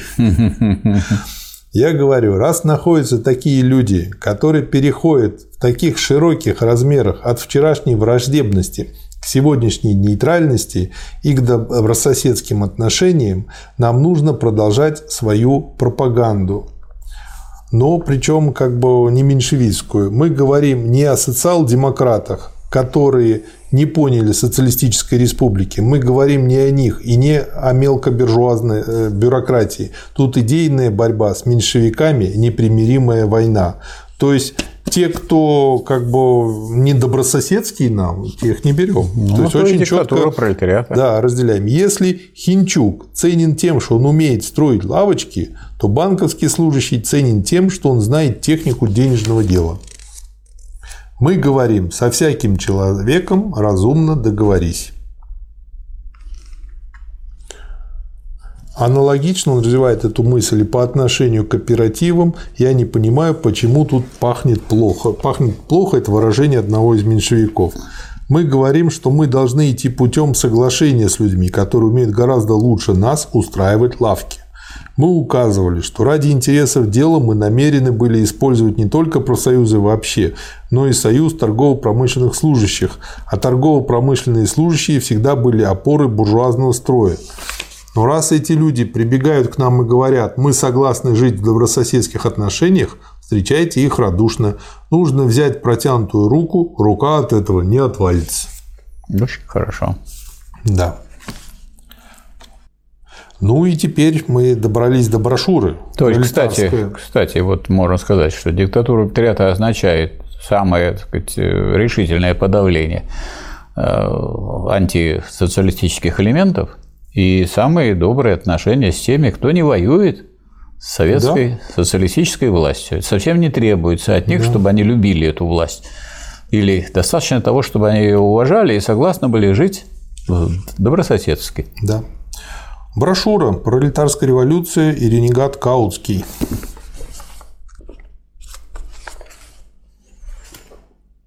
Но написано... она, вот эта брошюра, важна и с точки зрения того, что все вот эти меньшевики и сэры, это вот те самые, это же все марксисты. Ну, да. Но это же все марксисты.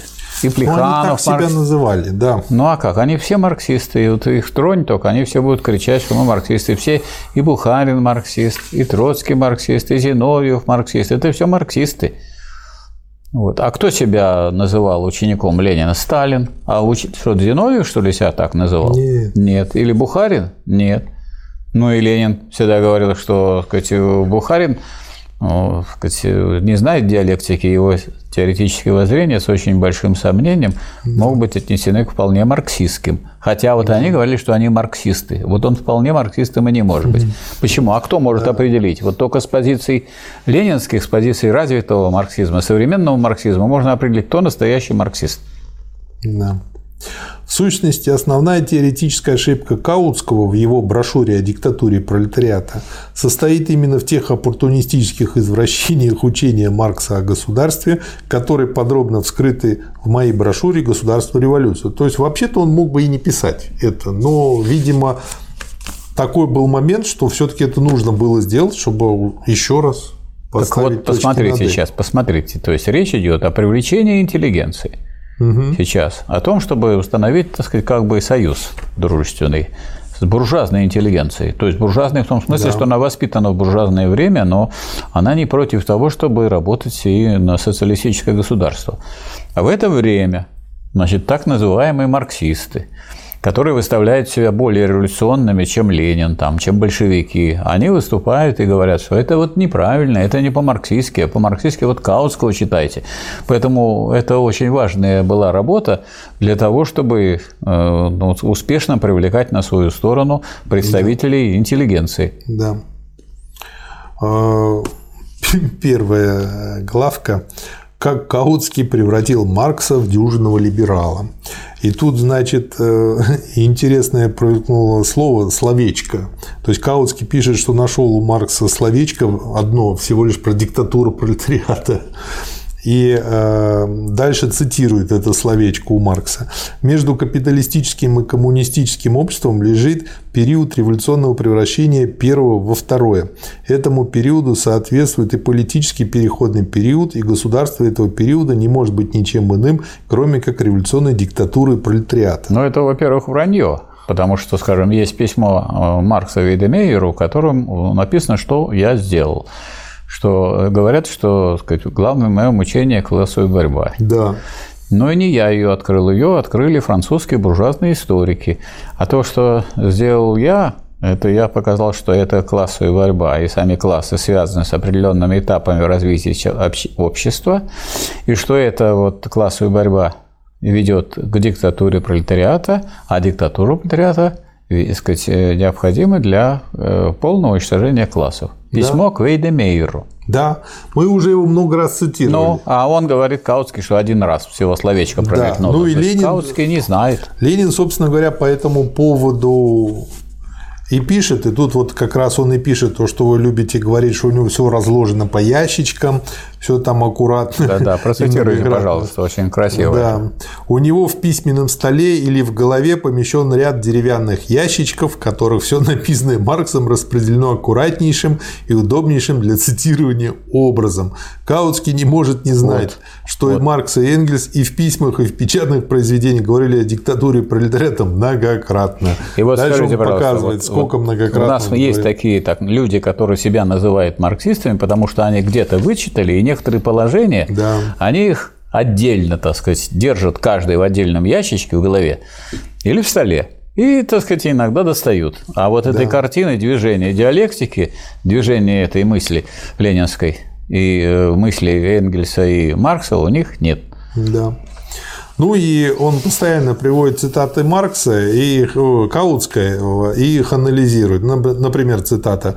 «Разумеется, взятое буквально это слово означает также единовластие одного отдельного лица, не связанного никакими законами. Причем здесь одно отдельно взятое лицо, непонятно. Вот. А Ленин здесь пишет, что, по крайней мере, одна есть верная мысль, что диктатура есть власть. а вот но, все остальное... Но Ленин говорит, что сказать, диктатура пролетариата есть власть, не связана никакими законами. И объясняет да. в другом месте. Почему объясняет? Потому что эта власть в состоянии провести выборы так, чтобы укрепить и осуществить власть этого класса. Поэтому да, она, и это власть она класса, не связана, а не отдельно взятого Она не лица. связана никакими законами, потому что она эти законы проводит в жизнь. Да. И она их, собственно, определяет. Да. Ну и э, дальше Ленин пишет, что Каутскому приходится буквально мошенничать на каждом шагу, чтобы прикрывать свое ренегатство. И заметьте, как он показал здесь нечаянно свои ослиные уши. Он написал мирно, то есть демократическим путем. то есть, по сути, э, в чем здесь э, как бы уши, как я понял, а в том, что он предлагает идти через парламентаризм буржуазный, якобы это приведет это, к революции. Это во-первых. А во-вторых, если, значит, большинство применил насилие к меньшинству, он не признает это демократическим действием. А вот меньшинство к большинству может, и это считается а демократией. А меньшинство пусть продолжает применять все да. время, буржуа, все время, потому что буржуазное государство есть, оно систематическое применение насилия к большинству. И он говорит, давайте мирно отсюда выходите. А почему мирно? А почему вы нас не, сказать, не хотите мирно нам отдать власть? Большинству. Дмитрий Анатольевич, да. потомок духовный Каутского, как бы денег нет, но вы держитесь. Это он потому, да. что у него деньги есть, да. у нас их нет, но мы будем держаться. А, вы а наоборот да. нельзя. Ну ничего, поделиться. Если, если кто из вас и умрет, ничего страшного. Да. Довольно. Перечислить все отдельные нелепости, до которых договаривается Каутский, вещь невозможна, ибо у него в каждой фразе бездонная пропасть ренегатства. Итог. Каутский извратил самым неслыханным образом понятие диктатуры пролетариата, превратив Маркса в дюжного либерала. То есть докатился сам до уровня либерала, который болтает пошлые фразы о чистой демократии, приукрашивая и затушевывая классовое содержание буржуазной демократии, чураясь всего более революционного насилия со стороны угнетенного класса. Когда Каутский истолковал понятие революционной диктатуры пролетариата таким образом, что исчезло революционное насилие со стороны угнетенного класса над угнетателями, то в деле либерального искажения Маркса был побит всемирный рекорд. Ренегат Бернштейн оказался щенком по сравнению с ренегатом Каутским. Вот еще интересно, что он не только, так сказать, свои позиции какие-то высказал, он пытается, так сказать, так изобразить Маркса и так препарировать его учение, чтобы он, этот Маркс, был изображен в духе э, Каутского. Да. Буржуазная и пролетарская демократия. Следующая главка. Если не издеваться над здравым смыслом и над историей, то ясно, что нельзя говорить о чистой демократии, пока существуют различные классы, а можно говорить только о классовой демократии. Ну и дальше это тут подробно разбирается. Не только древнее и феодальное, но и современное представительное государство есть орудие эксплуатации наемного труда капитала. Энгельс в его сочинении о государстве. Возьмите основные законы современных государств, возьмите управление ими, возьмите свободу собрания или печати, возьмите равенство граждан перед законом, и вы увидите на каждом шагу хорошо знакомое всякому честному и сознательному рабочему лицемерие буржуазной демократии. То есть, ну, приводится тут много примеров на эту тему. Возьмите устройство государства. Каутский хватается за мелочи вплоть до того, что выборы не прямые в Советской Конституции, но сути дела не видит. Классовой сущности государственного аппарата, государственной машины он не замечает. То есть, как бы вот э, я часто тоже встречаюсь с тем, что вот люди э, ухватят какой-то момент, какой-то винтик, вот, не видит общего А какой картины, они ухватили? Вот, а потом все время тянут. А какой они винтик. ухватили моментик? Вот, э, Знаете, какой он моментик ухватили? Такой, который связан с тем, что невозможно практически отозвать депутата. Да. То есть, если его избирают сразу наверх, снизу, из То территориального округа. Главное, что его вроде бы избирают. Ну, нет, хорошо, не вроде бы, его избирают. Его избирает территориальный округ, который огромный. Потому что если у вас наверху, ну, так сказать, ну, какой-то самый большой зал, то mm-hmm. депутаты, так сказать, ну, больше зала нет, и, так сказать, они там вот помещаются, и все. Поэтому, значит, всегда этот округ огромный становится по количеству. На огромном этом округе никогда вы снизу не соберете большинство, чтобы отозвать снизу отозвать этого своего депутата. Да. Поэтому он плевал на вас, так сказать, попав в этот руководящий орган. Да. И наоборот, на любом заводе те, кто его избрали, на могут любом предприятии могут всегда собраться и отозвать. Да, и отозвать. И вот это он не видит. И это они отзывают его откуда? Нет, вот тут как раз две ступени. Они отзывают его из депутатов городского совета.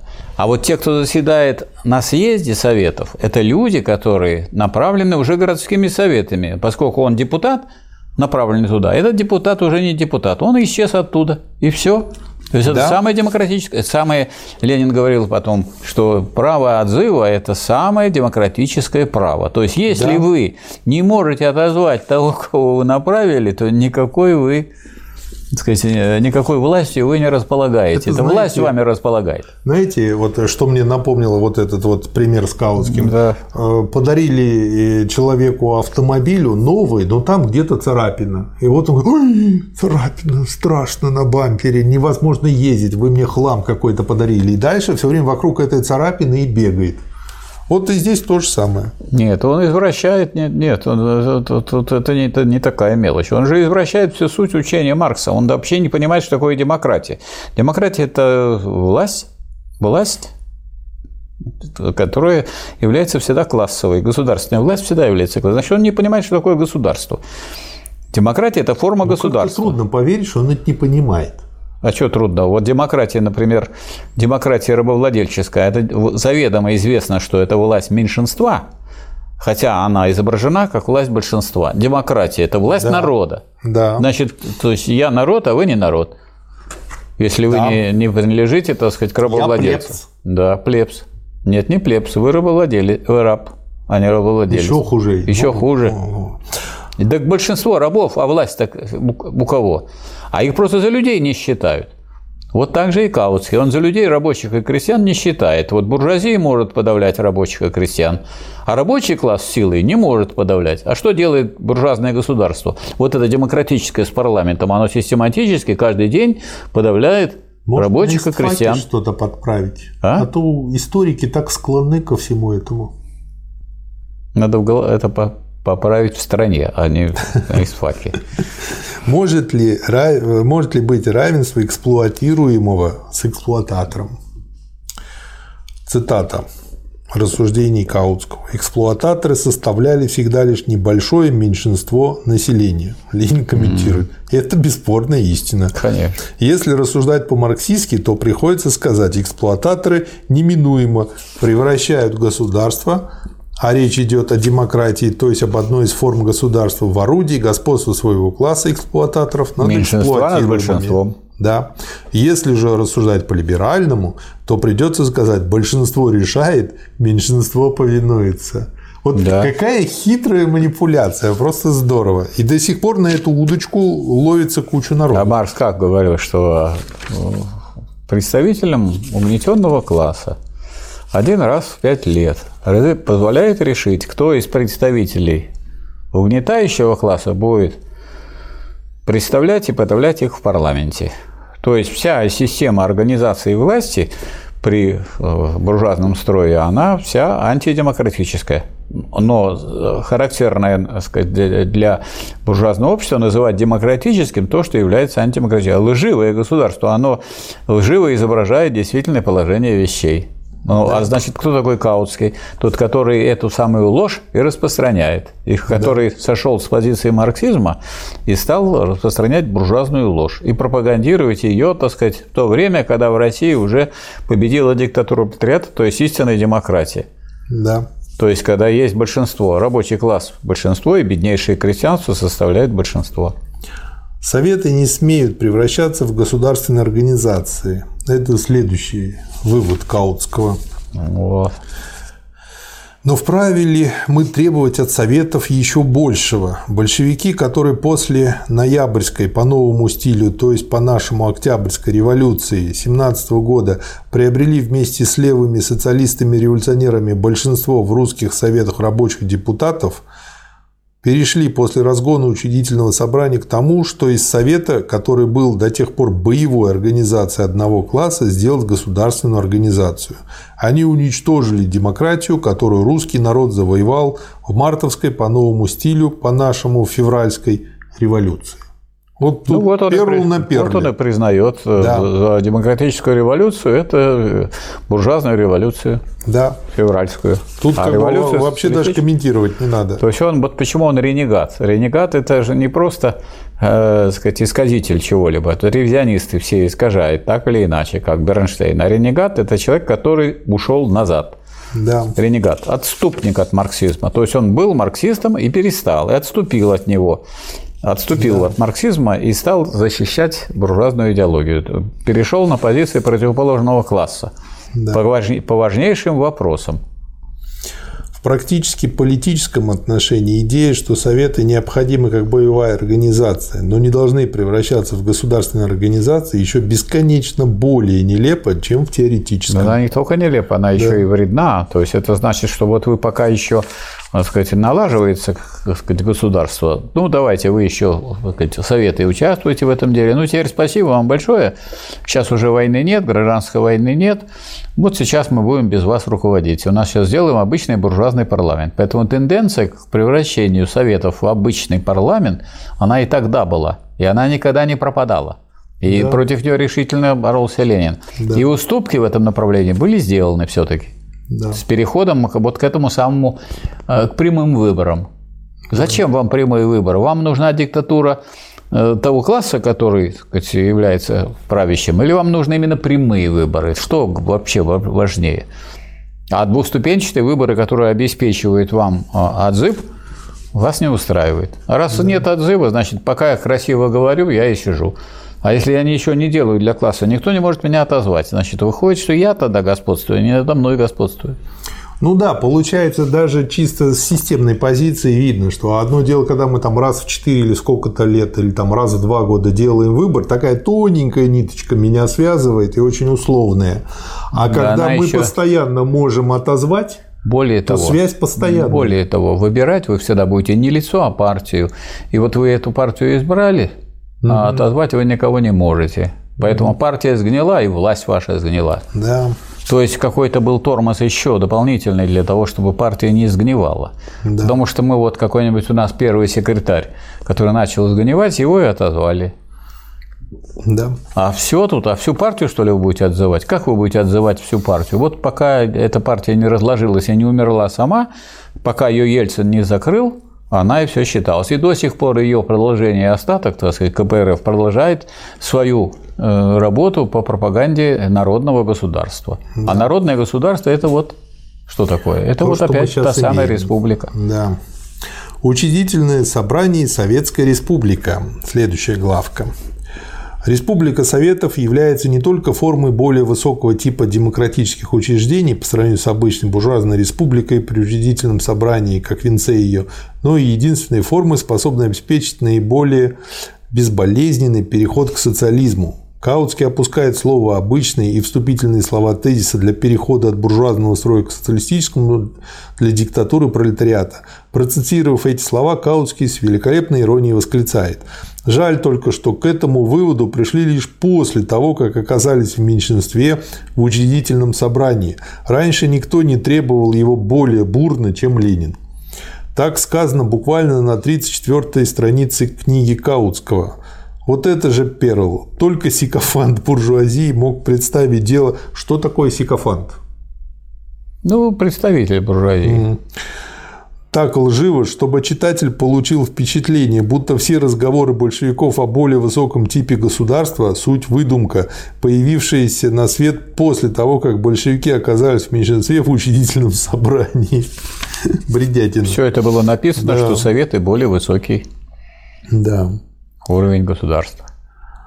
Вы но, и жить, но и жить иллюзией нужно было практически. Нужно было людям показать, за что выступает учредительное собрание, на, на стороне Советов было громадное большинство, и этому громадному большинству надо было показать, что учредительное собрание враждебно этому большинству, что большевики и сделали. А когда да. они это показали, они не указали и не сказали, когда они это показали, или когда сами эти меньшевики и эсеры показали, что они на самом деле ну, против большинства, вот тогда их можно было спокойно распустить. Их никто, да. говорится, никто их не трогал, их отправили спокойно, так сказать, они поехали куда до дома, хотели. До хаты пока их э, в конце концов не арестовал, не посадил в тюрьму Колчак основную массу, а потом мы их вывели из этой тюрьмы и расстреляли. Поэтому мы ну, вот с вами скорбим.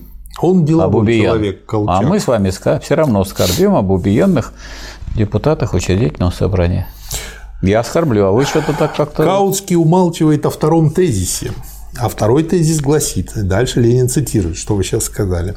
Выставляя требования созыва учредительного собрания, революционная социал-демократия с самого начала революции 17 года неоднократно подчеркивала, что Республика Советов является более высокой формой демократизма, чем обычная буржуазная республика с учредительным собранием.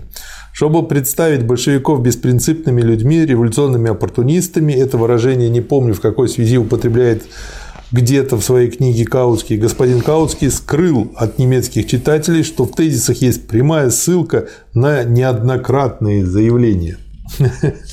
Ну, сикофант, он и в Африке сикофант. Хорошее слово, смачное. Если Каутский, как теоретик, совершенно отрекся от марксизма, то он мог бы, как историк, рассмотреть вопрос о борьбе Советов с учредительным собранием. Вот отрекся от марксизма. Если он отрекся, вот скажем, Бернштейн, он говорил, что он марксист. Угу. И что он, так сказать, новое прочтение делает. Так сказать, да. Это что такое ревизионизм? Это течение внутри марксизма, противоположное марксизму. Да. А это вот в данном случае настолько, так сказать, выступление против таких коренных положений марксизма, что можно сказать, что Каутский от, от марксизма вообще отрекся. И поэтому он ренегат, то есть тот, кто был марксистом и перестал им, ушел назад. Вот да. и все.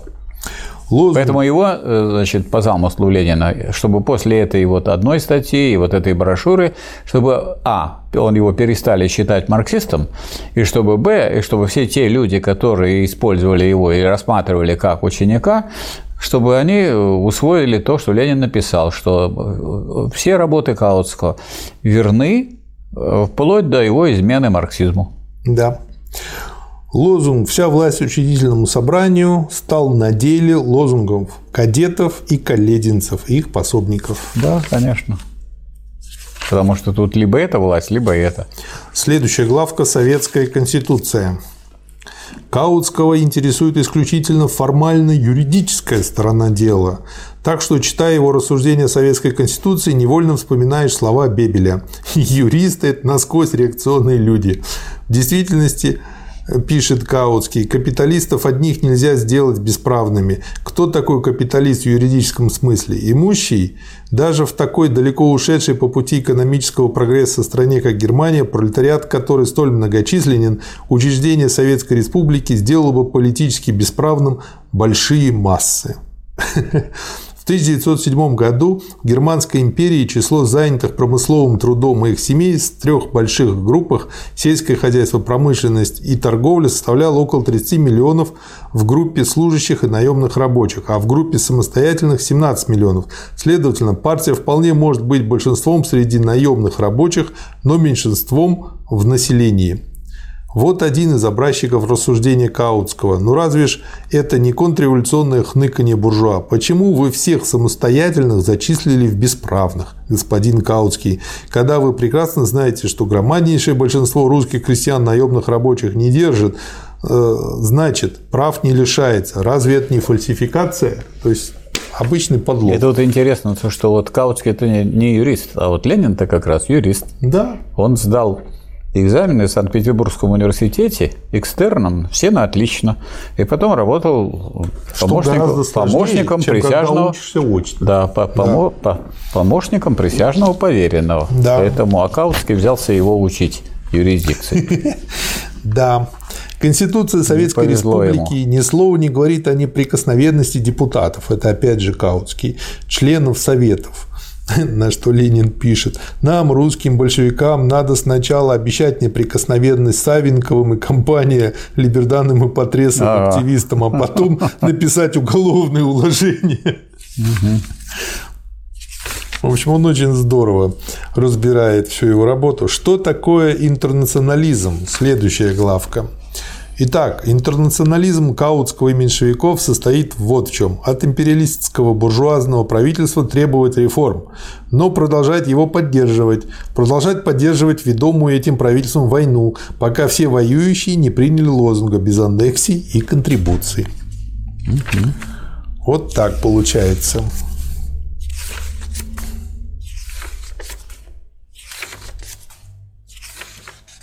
Следующая главка. Прислужничество буржуазии под видом экономического анализа. Экономический анализ взят в кавычки.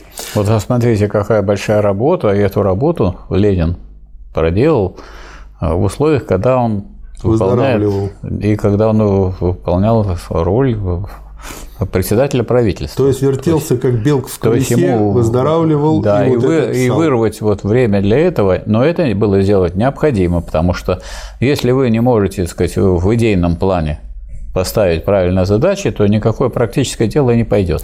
Читая, вот так бы да. все объясняли, ссылаясь на Каутскую, говорили, что это не демократичная эта власть. Гоните ее, надо с ней сражаться, надо установить настоящую республику, вернуть учредительное собрание и так далее. Это, это по существу призыв к контрреволюции в России. Вот что такое книга да. Каутского. И к поддержке, и к, к тому, чтобы не поддерживать советское правительство и советскую Россию. То есть это да. вопрос о международном положении. Советской Республики. Да, вообще чтение очень прочищает головной мозг. Да. Старые теории, в кавычках, меньшевиков о буржуазном характере русской революции, то есть старое искажение марксизма меньшевиками в 1905 году, отвергнутое Каутским, теперь вновь подогреты нашим теоретикам. Да, суп достал старый, старый кастрюли подогрел. Ох, запах такой, наверное. Что советская власть есть диктатура, это бесспорно, говорит Каутский. Но есть ли это диктатура пролетариата?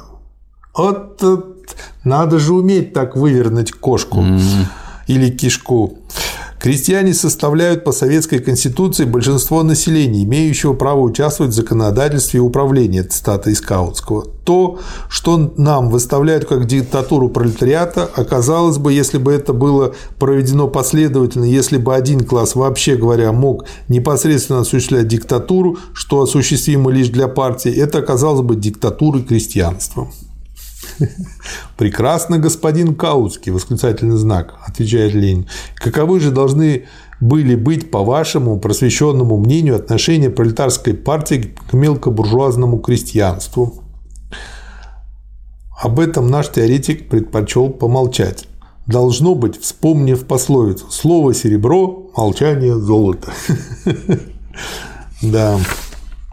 Дальше он говорит, что не крестьянство вообще, а только бедных крестьян ну и так далее. Крестьянство мелкобуржуазное, и поэтому, сказать, а мелкобуржуазная диктатура не бывает вообще. Поэтому да. пальцем в небо попал тут Каутский. Очень хорошо. Вместо экономического анализа это каша и путаница первого сорта. Да. Третьего сорта. Сейчас. Первого сорта. Ну, уже сгнило, уже третьего. Ну, тут написано первого. Написано первого. Завершив буржуазно-демократическую революцию вместе с крестьянством вообще, пролетариат России перешел окончательно к революции социалистической, когда ему удалось расколоть деревню, присоединить к себе ее пролетариев и полупролетариев, объединить их против кулаков и буржуазии, в том это числе Это все Ленин да, до этого буржуазии. писал, говорил, разъяснял. Ну, да. Каутский же это не читает, не знает. Да. Он же важный, он же он теоретик. Не читамши. Вот. Каутский путается, не умея поставить ни одного вопроса. С одной стороны, он не смеет сказать, что пролетарии должны были разойтись с крестьянством в вопросе об уравнительности, ибо он чувствует нелепость подобного расхождения. Да при том в 1905 году Каутский, когда он еще не был ренегатом, ясно и прямо отстаивал союз рабочих крестьян как условие победы революции.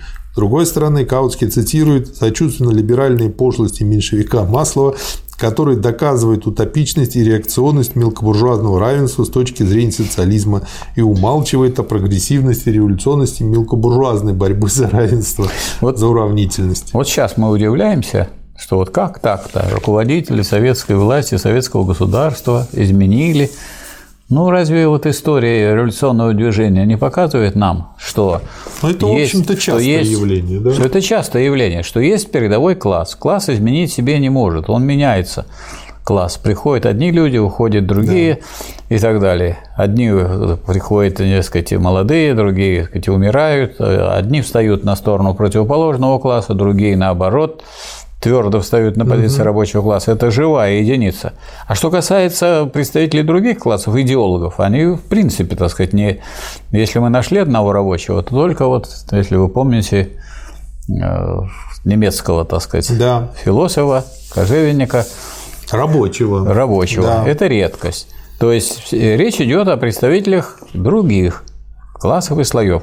Поэтому почему вот Маркса, Энгельса, Ленина можно считать великими? Потому что они, не будучи рабочими, последовательно всю жизнь э, научно выявляли и отстаивали интересы передового класса, а не лично свои интересы как представители другого слоя, к которому они принадлежали. Да.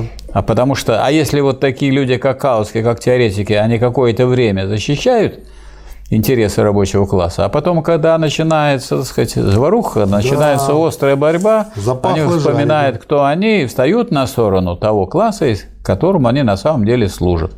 Да. И вот они, получается, они, он получил свой авторитет на пропаганде произведений Маркса и Энгельса, угу. так, а использовал этот авторитет для борьбы с советским государством, с диктатурой пролетариата. Да такое ироничное замечание Ленина. В самом деле, почему бы в государственную собственность превращать только крупные имения, а не все земли?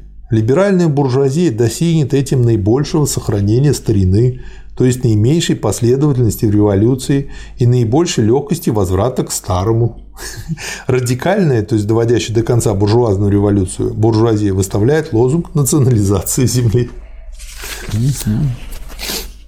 То есть, по-любому получается, это не социализм. Дальше цитата из Каутского. Сомнительно, получил ли русский пролетариат в смысле действительных практических завоеваний, не декретов, в Советской Республике больше, чем он получил бы от учредительного собрания, в котором точно так же, как и в Советах, преобладали социалисты, хотя и другой окраски. Комментарий Ленина. Буржуазные окраски. Перл, не правда ли? Да. Ну, действительно, перл. А потом, да. а потом нам в Германии показали, что бывает еще национал-социалисты и бывает национал-социалистическая партия. Интересно, да. что бы сказал Каутский по поводу этой партии, потому что там вот социалисты были другой окраски, не такой окраски, как в Советском Союзе. Да. Уже слово социалисты или испачкано и сгажено. Да, заезжено. И заезжено этими предателями дела социализма. Речь на третьем съезде рабочей кооперации. Тоже очень важно на этом съезде да. выступить, потому что рабочая кооперация – это так сказать, самоснабжение рабочих, да. которые образовали кооперативы, э, по которым они более дешевые продукты доставляют рабочим, потому угу. что они не гонятся за прибылью большой, а их задача как раз дать дешевые продукты рабочим и наверняка да. гарантировать, что они получат, они будут, так сказать, бегать по рынкам и по высоченным ценам э, пытаться приобрести себе питание. Ну и тут, собственно говоря, вот э, Ленин как раз и рассматривает вопрос, когда многие из них захотели независимости. Он говорит, вы говорите, мы хотим независимости. Я очень хорошо знаю, что когда две группы соединяются в одну, то первое время в работе происходят некоторые шероховатости. Но тем не менее, с течением времени, когда привлеченная группа заслужит доверие привлекающей, все эти трения постепенно исчезнут. Между тем, если эти две группы останутся разделенными, возможны постоянные межведомственные трения. Я не понимаю одного, при чем здесь независимость? Ведь все мы стоим на той точке зрения, что все общество, как в смысле снабжения, так и в смысле распределения, должно представлять собой один общий кооператив. Да, и То друг друга все зависят. Не тоже. будет соединения, не будет опыта совместной работы, так и не научимся, и, и не будем по-прежнему И не будет социализма никогда. Да. Все слои населения, борющиеся за свою свободу, должны быть слиты в одну крепкую организацию. А для этого необходимо, чтобы все было подчинено советской власти и все иллюзии о какой-то независимости как отдельных слоев, так и рабочей кооперации были, возможно, скорее сжиты. Эта надежда на независимость может существовать только там, где еще может быть надежда на какой-нибудь возврат к прежнему. Да. Так, следующий материал. Материалисты очень... – это те, кто читает материалы. Да, очень интересный как бы, материал, набросок правил об управлении советскими учреждениями. Очень интересный, Очень, да. очень полезный. Замеча... Я Замечательно. Человек, любящий методички, для да. себя э, как бы для вас список, написано да, специально. составляю. Я вот еще, э, что э, как бы почитал этот материал. А, получается э, вот очень диалектический подход. То есть я вывел себе здесь такую схему, как бы есть единичное есть э, всеобщее, а также есть э, фраза единичная, особенная и всеобщее. Да? Да. Так вот, получается, всеобщим является обсуждение ну, при управлении советской организацией. Не Ответственность, только. она единичная персонифицированная. А вот особенно это работа, которая все это. Вы их разделили. Гегель не разделяет. Всеобщее, угу. особенное нечто – это одно понятие. Угу. Одно понятие выступает и как всеобщее, поскольку угу. делает общее дело, угу. и как особенное, потому что каждый делает свое какое-то особое дело, и угу. еще каждый делает не только особенное дело, а персонально еще каждый делает угу. какое-то конкретное дело, как один человек. Угу. И при этом они делают всеобщее дело. Да. Поэтому они не разделяются на три, так сказать, не расходятся. Не, это одно. Я, это я понимаю. Это одно, я это просто важно. как бы таким макаром дал комментарии по схемке. Согласен. Да. Вот. То есть получается, вот, пожалуйста, опять же пример диалектики в детстве.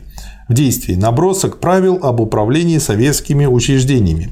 Коллегиальное обсуждение и решение всех вопросов управления в советских учреждениях должно сопровождаться установлением самой точной ответственности каждого из стоящих на любой советской должности лиц за выполнение определенных, ясно и недвусмысленно очерченных заданий и практических работ. Могу к этому прибавить. Далее это разворачивается. Могу к этому прибавить то, что настолько это острой стала проблема, и настолько некоторые товарищи заразились тем, что вот коллегиально все надо решать, Что? Что пришлось специальный съезд собирать, партийный, который один вопрос решал о единоначале и коллегиальности. Девятый съезд РКПБ.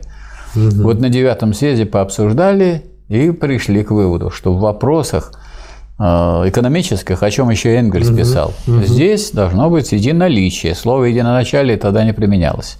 Единаличие. То есть вы можете обсуждать сколько угодно, но когда дело доходит до решения вопроса, вы обсуждаете, когда планы составляются, вы обсуждаете, когда выбирается путь развития, там нужно всех привлекать, все учитывать. Но когда речь идет о выполнении того, что принято, вы принятого решения, должно быть единоличие. Поэтому у нас никакого обсуждения в министерствах нет. А были, есть заместители министра, есть коллеги министерства, а проводится приказом министра. Почему? Mm-hmm. И отвечать будет министр. И не спрячется он за то, что было еще два человека, и за mm-hmm. это большинство он не спрячется. Да. Он будет да. отвечать персонально.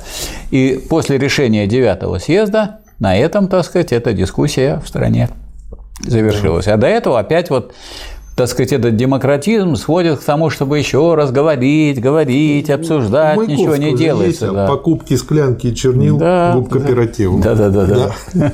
Вот, это значит первый пункт. Второй пункт. В целях борьбы с волокитой значит, в каждом советском учреждении должны быть вывешены не только внутри здания, но и снаружи, так, чтобы они были доступны всем, без всяких пропусков. Правила о днях и часах приема публики. Помещение должно быть обязательно устроено так, чтобы допуск в него был свободный, ну и так далее. В общем, очень хорошее замечание. Мне это напомнило популярный сейчас центр «Мои документы», что приходишь и там все получаешь, никуда тебя не футболит. Но у нас сейчас приемная там президента, пожалуйста. В Москве сохраняется. Да, да. И третье. Дело обороны Советской Республики настоятельно требует наибольшей экономии сил и наиболее производительного применения народного труда. И, собственно говоря, по этой причине э, он предлагает собирать статистику, смотреть, где есть э, двоение функций, утроение и так далее, и проводить оптимизацию. Как бы я так сказал, э, ну, сейчас это называется реинжиниринг бизнес-процессов, а тут как бы более простым языком э, изложена та же мысль. Поэтому очень полезная на 365 странице статья. Точно такая же инструкция о составлении книги для чтения рабочих и крестьян. Я вот как бы подумал о том, что надо найти эту книжку, я думаю, она сейчас будет очень интересная.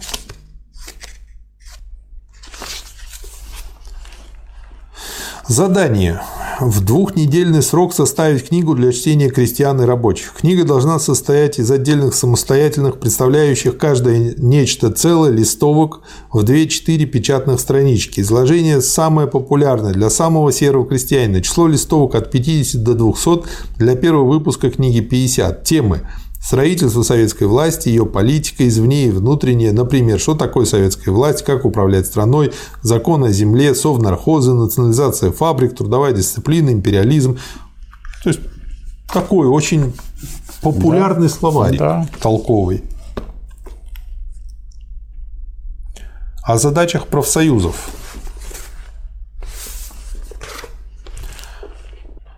Здесь Ленин выделил значит, несколько пунктов. Первый пункт. Тезисы Томского, Радус, Зеньковича и Нагина выражают каждой точку зрения соответствующей специальности. Именно деятеля профессиональных союзов, комиссариата и кооперативов со страховыми кассами. Поэтому каждая группа тезисов страдает односторонним подчеркиванием одной из сторон дела и затенением, затушевыванием основных принципиальных вопросов.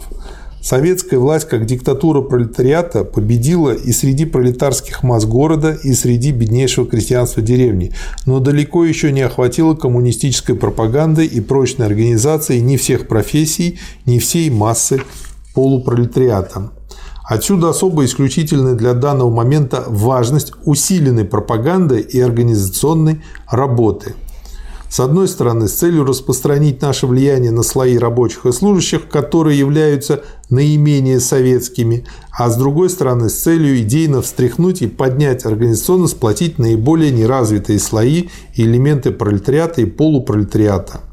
Далее, вторая основная особенность данного момента состоит в том, что строительство социалистического общества встало у нас уже на рельсы. Вместе с тем, однако, строительство далеко еще не завершено. И третий пункт. Из данного положения вытекают следующие задачи профессиональных союзов в переживаемый момент. Ни о какой нейтральности профсоюзов не может быть и речи.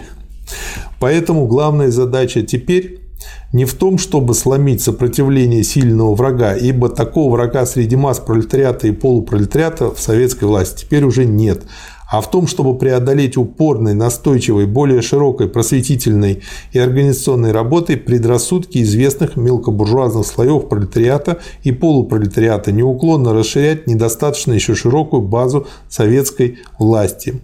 Просвещать отсталые слои трудящихся не только книжкой, лекцией, газетой, а практическим участием в управлении. Изыскивать новые организационные формы как для этих новых задач профессионального движения вообще, так и для привлечения несравнимо более многочисленных масс полупролетариата, например, беднейшего крестьянства. И пишет, привлекать поголовно членов профсоюзов к деятельности госуправления. Да. Да. Ну так а что ж, сказать, социализм же состоит как раз в том, чтобы управляли трудящиеся. Да, да. А кто из трудящихся, если он даже в профсоюз не входит, может он управлять? Нет. Он даже не дорос до того, чтобы, так сказать, отдать копейку на общее дело и какие-то общие вопросы решать. А если он да. уже в профсоюзе, значит, надо, чтобы он организованно в этом участвовал. Да.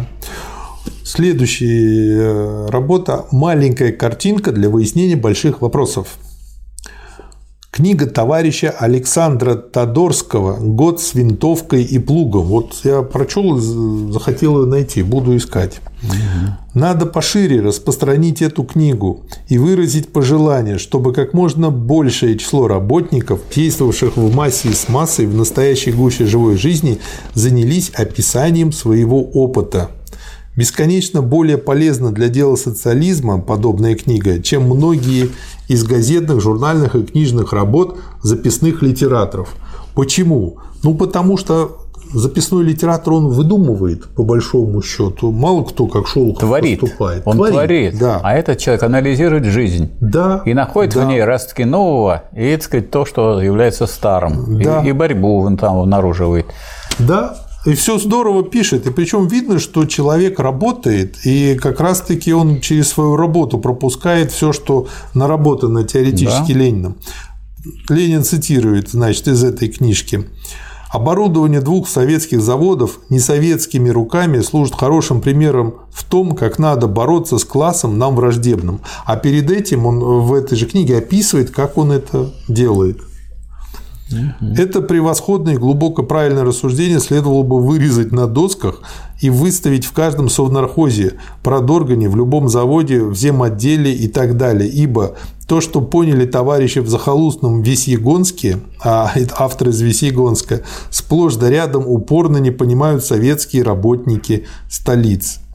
Угу. Да, кооперация есть аппарат буржуазного общества, выросший в атмосфере лавочничества, воспитавший руководителей в духе буржуазной политики и буржуазного миросозерцания, дающий поэтому высокий процент белогвардейцев или пособников белогвардейщины. Это бесспорно. Но плохо то, когда из бесспорной истины путем упрощения и олиповатого применения ее начинает делать нелепые выводы. Мы не можем построить коммунизм иначе, а как бы схему мы, по-моему, в прошлый или позапрошлый раз получили, как бы есть бесспорная истина, и ее берут абстрактно, а потом из-за абстракции получают фразерство. И вот кишмиш в результате. Мы не можем построить коммунизм иначе, как из материалов, созданных капитализмом, иначе, как из того культурного аппарата, который возвращен буржуазной обстановкой, и поэтому неизбежно бывает пропитан. Раз речь заходит о человеческом материале, как части культурного аппарата буржуазной психологии, в этом трудность построения коммунистического общества, но в этом же гарантия возможности и успешности его построения. Тем и отличается марксизм от старого утопического социализма, что последний хотел строить новое общество не из тех массовых представителей человеческого материала, которые создаются кровавым, грязным, грабительским, лавочническим капитализмом, а из разведенных в особых парниках и теплицах особо добродетельных людей. Ну, да. То есть вот это и есть утопия. Вот кооперативы. Да. Они возникли при буржуазном строе, но вот Ленин сколько раз говорил. И фабрики возникли при буржуазном строе. А что должно быть? Что такое социализм? Это единая фабрика, да. единый социалистический кооператив. Да. То когда он распространяется на всю страну, это значит планомерное ведение хозяйства в общих интересах, в общественных интересах. Да. Ну и, конечно, те работники, которые сказать, не склонна к погоне просто за личной своей прибыли, только за своим личным доходом, но большие специалисты в деле налаживания производства и распределения здесь очень уместны. Да. Они лучшие строители социализма. Да. Кооперация есть аппарат буржуазный. Из этого следует, что он не, э, из этого следует, что он не заслуживает политического доверия, но отнюдь не следует, что позволительно отвернуться от задачи использовать его для цели управления и строительства. Политическое недоверие приводит к тому, что нельзя давать несоветским людям политически ответственных постов. А во всем остальном можно да? использовать. Зачем политически? Да и нужно, да. Вон, пожалуйста, буржуазии предоставляют э, посты рабочих большинству она демократически поступает. Она их принимает на работу всех. Да. И даже некоторых увольняет, но в малом количестве. Да. Речь на объединенном заседании в ЦИК, Моссовета и Всероссийского съезда профессиональных советов. Вот тоже очень интересная Союзов. аудитория. Что такое ВЦИК? Всероссийский Центральный исполнительный комитет. Это да. орган, который избирает съезд советов. Да. То есть это высший можно сказать, между съездами советов орган угу. более высокий, чем ну, пост у Ленина. Потому да. что именно в ЦИК может назначить между так сказать, съездами правительства, или ЦИК может подготовить решение Верховного, верх, э, решение съезда Советов, которое сказать, изменит состав правительства и назначит другого руководителя. И да. вот в ЦИК теперь столичный совет опять, да, и кто? Третий? Э, Всероссийский съезд профсоюзов. Ну и профсоюзы, то есть самая да. массовая организация, то есть первая да. и самая низшая организация. Ну, куда вступает, да. в какую организацию работник? Профсоюз, профессиональный союз. Как всегда, в начале фраза «бурная овация». А дальше Ленин, собственно говоря, рассказывает э, текущую ситуацию и анализирует ее. Товарищи, наша продовольственная политика характеризуется тремя главными актами. Первый – постановление об образовании комитетов бедноты. Вторым шагом, может быть менее важным, был декрет, проведенный при участии и по инициативе наших представителей. Это декрет об использовании кооперации. Третий шаг, который знаменует нашу продовольственную политику, есть создание рабочих продовольственных организаций. Сделать так, чтобы это управление было переходом к поголовному обучению всех трудящихся искусству управлять государством и обучению не книжному, не газетному, не в речах и брошюрках, а к обучению на практике, чтобы каждый мог испытать свою способность взяться за это дело. Если продовольствия недостаточно, это значит, что это значит? Это значит, что если вы разрешите свободу торговли при недостаточном количестве продуктов, от которых зависит жизнь или смерть населения, вы создадите бешеную спекуляцию. Да. И тогда люди будут умирать, а другие будут, так сказать, да. сказочно богатыми. Да, да. Мы должны думать и действовать, не каждый в одиночку и в разброд, ибо это есть гибель. Мы должны бороться с этим стремлением, с этими привычками, которые в нас во всех в миллионах трудящихся оставило капиталистическое частное хозяйство, оставила система работы на рынок.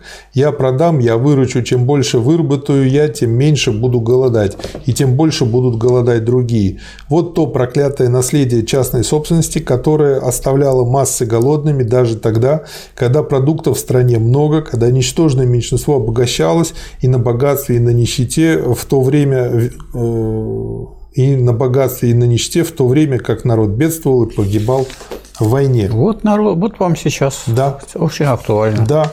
И Ленин пишет, что современный они, России. Да, они уже к тому времени за два полугодия успели э, в два раза улучшить показатели по сбору хлеба но возникла другая проблема. Нет железнодорожного транспорта для того, чтобы довести этот хлеб, который исчисляется миллионами э, пудов дополнительных, до тех мест, где Ну, встает, голод. вот встает проблема Да. транспорта, да, все восстанавливается. Да. И по этой э, причине э, есть предложение, которое фракция коммунистов ЦИК делает Всероссийскому Центральному исполнительному комитету. А Вот. И суть этого как бы, предложения. Первое – это учет и государственное распределение по классовому принципу, имеется в виду хлеба, зерна. Второе – монополия на основные продукты питания. И третье – передача дела снабжения из частных рук в руки государства. Дальше он разбирает подробно, почему именно так и почему э, как бы, ну, нельзя это сделать. Вот.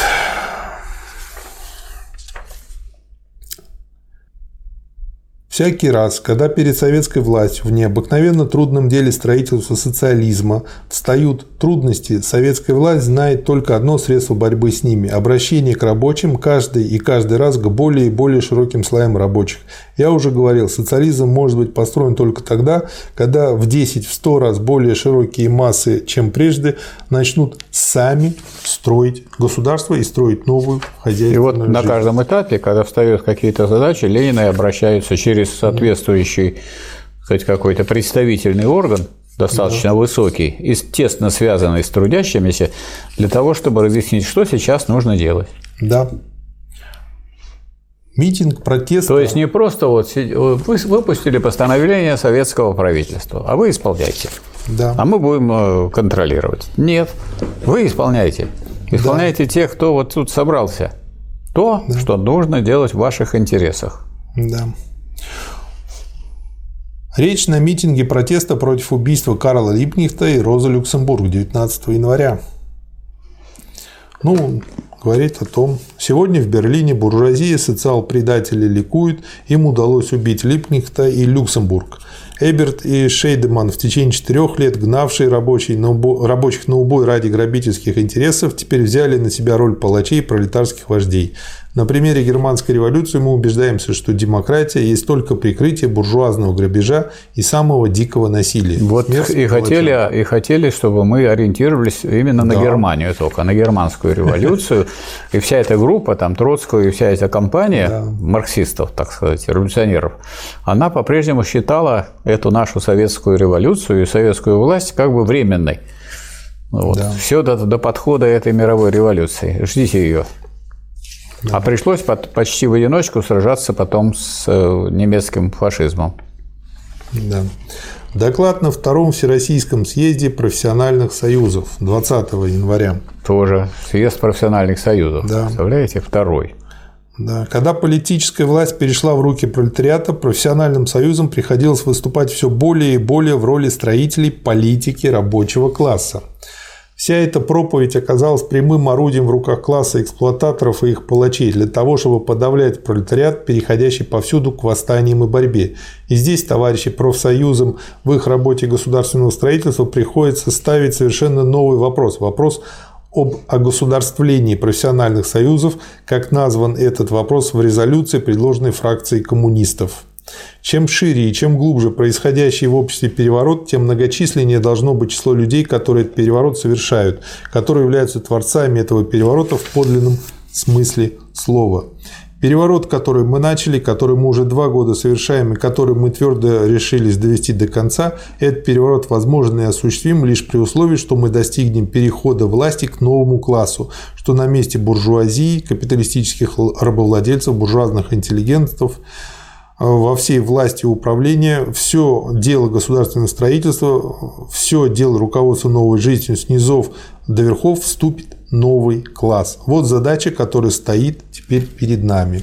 Ну вот, если мы говорим о власти рабочего класса, о диктатуре рабочего класса, какие организации являются самыми массовыми рабочих? Профсоюзы. Значит, Да. профсоюзы должны заниматься этим государственным строительством. В этом смысле Да. это огосударствление профсоюзов, а не в том смысле, Да. что они не только будут, так сказать, ставить палки в колеса и говорить, вот там у вас ошибка, вот там у вас ошибка, это у нас ошибка, это мы вместе должны делать, это делать должно прежде всего рабочие, организованные в профсоюзы. Да. Рабочие, организованные в профсоюзы, рабочие, организованные в партию, да. рабочие, создавшие свой государственный аппарат. А кто будет менять этот аппарат? А кто будет контролировать работу этого аппарата?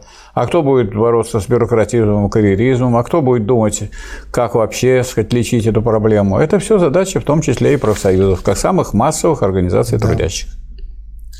Необходимо еще и еще расширять участие самих трудящихся в управлении хозяйством и строительстве нового производства. Если мы этой задачи не решим, если мы не превратим профессиональные союзы в органы воспитания в 10 раз более широких масс, чем теперь, для непосредственного участия в управлении государством, тогда мы дело коммунистического строительства не доведем до конца. Вот смотрите, какая была формула, что вот профсоюзы – это приводные ремни от партии к массам. А на самом деле это приводные ремни от рабочего класса к государству. Да. Чтобы государство крутилось так, как нужно рабочему классу. А от партии к массам – это извращение меньшевистское. А от партии к массам это тоже правильно. Партия, конечно, должна обращаться к, через профсоюзы к трудящимся, но профсоюзы на, на этом точку нельзя ставить. Есть другой поток. Партия должна просвещать профсоюзы, обращаться к ним. С чем обращаться? Чтобы эти профсоюзы поддерживали и осуществляли государственную власть. Поскольку это организованные рабочие, прежде всего. Да. Ставится более высокая и важная задача, двоеточие. Научить массу управлению, ни книжному, ни лекциям, ни митингами, научить опытом, сделать так, чтобы на место того передового слоя, который пролетариат дал для своей среды, который он поставил командовать, организовывать, входило все больше и больше в эти ведомства, все новые и новые слои рабочих, чтобы на место этого нового слоя пришло 10 таких же. Все на работу по продовольствию и транспорту. Это вот как раз о том, что проблема транспорт главная. Все на работу по продовольствию и транспорту. Острая становится, да. где обостряется проблема. Да. Теперь мы в состоянии достать значительно больше хлеба, чем необходимо для полуголодной продовольственной нормы. Миллионы пудов хлеба ссыпаны уже в восточном районе, задерживает их плохое состояние транспорта. Мы можем теперь не только спастись от голода, но и накормить досыта изголодавшееся население неземледельческой России. Дело за плохим положением транспорта и за крайним недостатком продовольственных работников – ну и дальше, собственно говоря, надо, чтобы каждая организация партии, каждый профессиональный союз, каждая группа профессионально организованных рабочих и даже неорганизованных, но имеющих желание повоевать против голода, повоевать в кавычках, чтобы каждая группа советских работников и граждан вообще поставила перед собой вопрос, что можем мы сделать для расширения и усиления всенародного похода против голода. Вот общее дело и общая забота, да. и общий выход из положения. Еще несколько усилий, и мы вырвемся из цепких лап голода.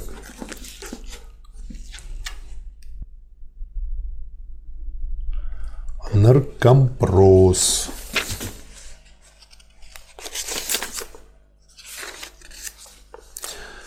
В Народный комиссариат просвещения – Прошу передать ваше библиотечное дело как внешкольного образования, так и государственных библиотек и других ниже следующие мои дополнительные соображения по вопросу, недавно поднятому в СНК, и сообщить мне ваши и соответствующих отделов заключение по этому поводу.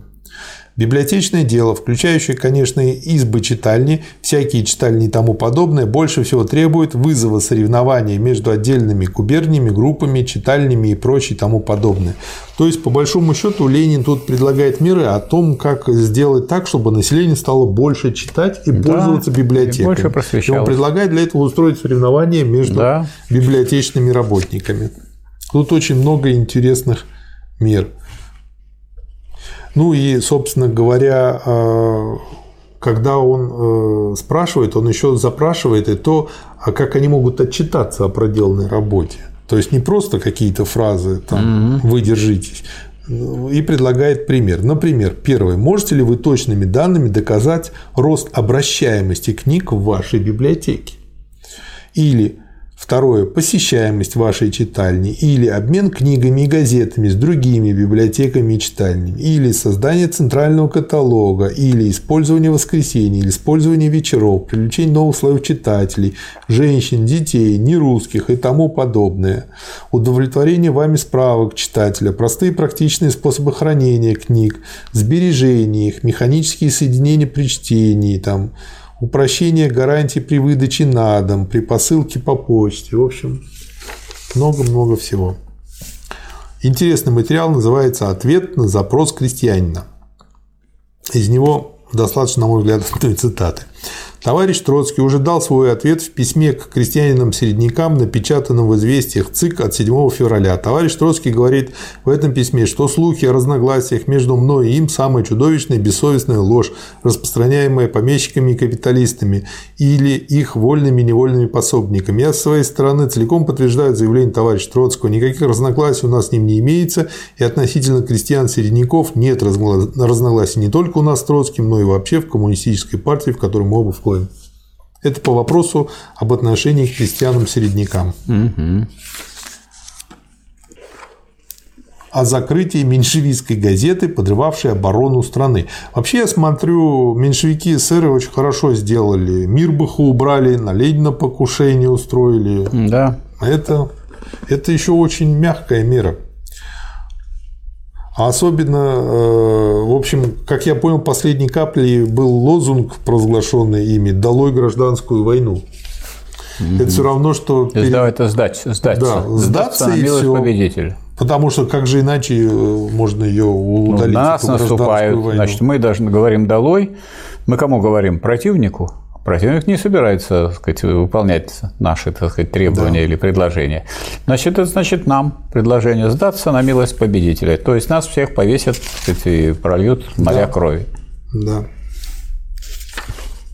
Первый конгресс коммунистического интернационала. Угу. Речь при открытии конгресса. Прежде всего прошу всех присутствующих почтить вставанием память лучших представителей Третьего интернационала Карла Липкнехта и Розы Люксембург. Все встают. Потуги буржуазии и ее агентов в рабочих организациях найти идейно-политические доводы для защиты господства эксплуататоров, среди этих доводов особенно выдвигается осуждение диктатуры и защита демократии. Это дальше продолжается материал на ту же тему, называется «Тезисы и доклад о буржуазной демократии». Второй тезис. Прежде всего, этот довод оперирует с понятиями демократия вообще и диктатура вообще. Ну, смешно, смешной да. довод, понятно, для слушающим а, цикл, что с ним делать. А, третье. Историю учит, что ни один угнетенный класс никогда не приходил к господству не мог прийти к господству, не переживая периода диктатуры. Ну, угу. потому что никто просто так власть не отдает. Четвертый довод. Нет, Мы... еще период диктатуры. Диктатура – это власть, не ограниченная никакими законами. Когда власть, когда совершается революция. Конечно, когда переход. Еще нету никакого, нет еще никакого да. закона. Значит, вот торжествует революционная законность. Потом она принимает да. формы законов и становится, да. так сказать, э, э, более, так сказать, привычной, да. кажущейся соответствующей да. законам. Но вообще Э, демократия есть диктатура, а диктатура – это власть, не ограниченная никакими законами. Да, и для ну, конкретно демократическая буржуазная диктатура для подавления рабочего класса. Ну и потом никогда она, не, она от того, что будут приняты законы, она от этого не станет ограничена этими законами. Просто эти законы являются выражением ее диктатуры. Да, да. Но это все равно, что если у меня метр девяносто один, то я могу принять закон о том, что все, что выше метр девяносто два, плохо. Да. И это мне никак не будет Абсолютно. мешать. Да. А дальше в следующих тезисах, что коммуна была не парламентским учреждением, Парижской коммуны, а именно диктатурой. Значение коммуны состоит в том, что она сделала попытку разбить, разрушить до основания буржуазный госаппарат. К сожалению, ей это не удалось вполне сделать. Дальше он отвечает по поводу свободы собраний, что это свобода для тех, у кого есть деньги, у кого нет и свободы нет. То же самое относится к свободе печати. А, вот. Марксисты всегда говорили, что чем развитие, чем чище демократия, тем обнаженнее, резче, беспощаднее становится классовая борьба, тем чище выступает гнет, э, гнет капитала и диктатура буржуазии. Дело Дрейфуса в республиканской Франции тому пример. Опять же, коснулся убийства Карла Липкнехта и Розы Люксембург. вот, Демократия. преследование да, и заключение большевиков. При таком положении дел диктатура пролетариата является не только вполне законной как средство свержения эксплуататоров и подавления их сопротивления, но и абсолютно необходимой. Диктатура пролетариата тем сходна с диктатурой других классов, что она вызвана необходимостью, а не просто придумка. Ну и дальше тут этих тезисов больше двух десятков. На что обращаю внимание? Цитата. Но практически, с точки зрения политика, это, товарищи, доказательство того, что среди масс происходит большой сдвиг. Раз эти независимые, бывшие теоретически принципиально против этих государственных организаций, вдруг предлагают такую глупость, как мирное соединение национального собрания с системой советов, то есть соединение диктатуры буржуазии, диктатуры пролетариата, мы видим, как все они обанкротились в социалистическом и теоретическом отношении. Я хочу сделать практическое предложение, заключающееся в том, чтобы принять резолюцию, в которой должны быть специально отмечены три пункта. Во-первых, одна из самых важных задач для товарищей из западноевропейских стран состоит в разъяснении массам значения важности и необходимости системы советов – во-вторых, о распространении системы советов. И в-третьих, мы должны сказать, что завоевание коммунистического большинства в советах составляет главную задачу во всех странах, где советская власть еще не победила. Вот Ленин говорил о том, что перспектива состоит в том, чтобы создать Всемирную республику советов, да. управляемую пролетариатом всех стран.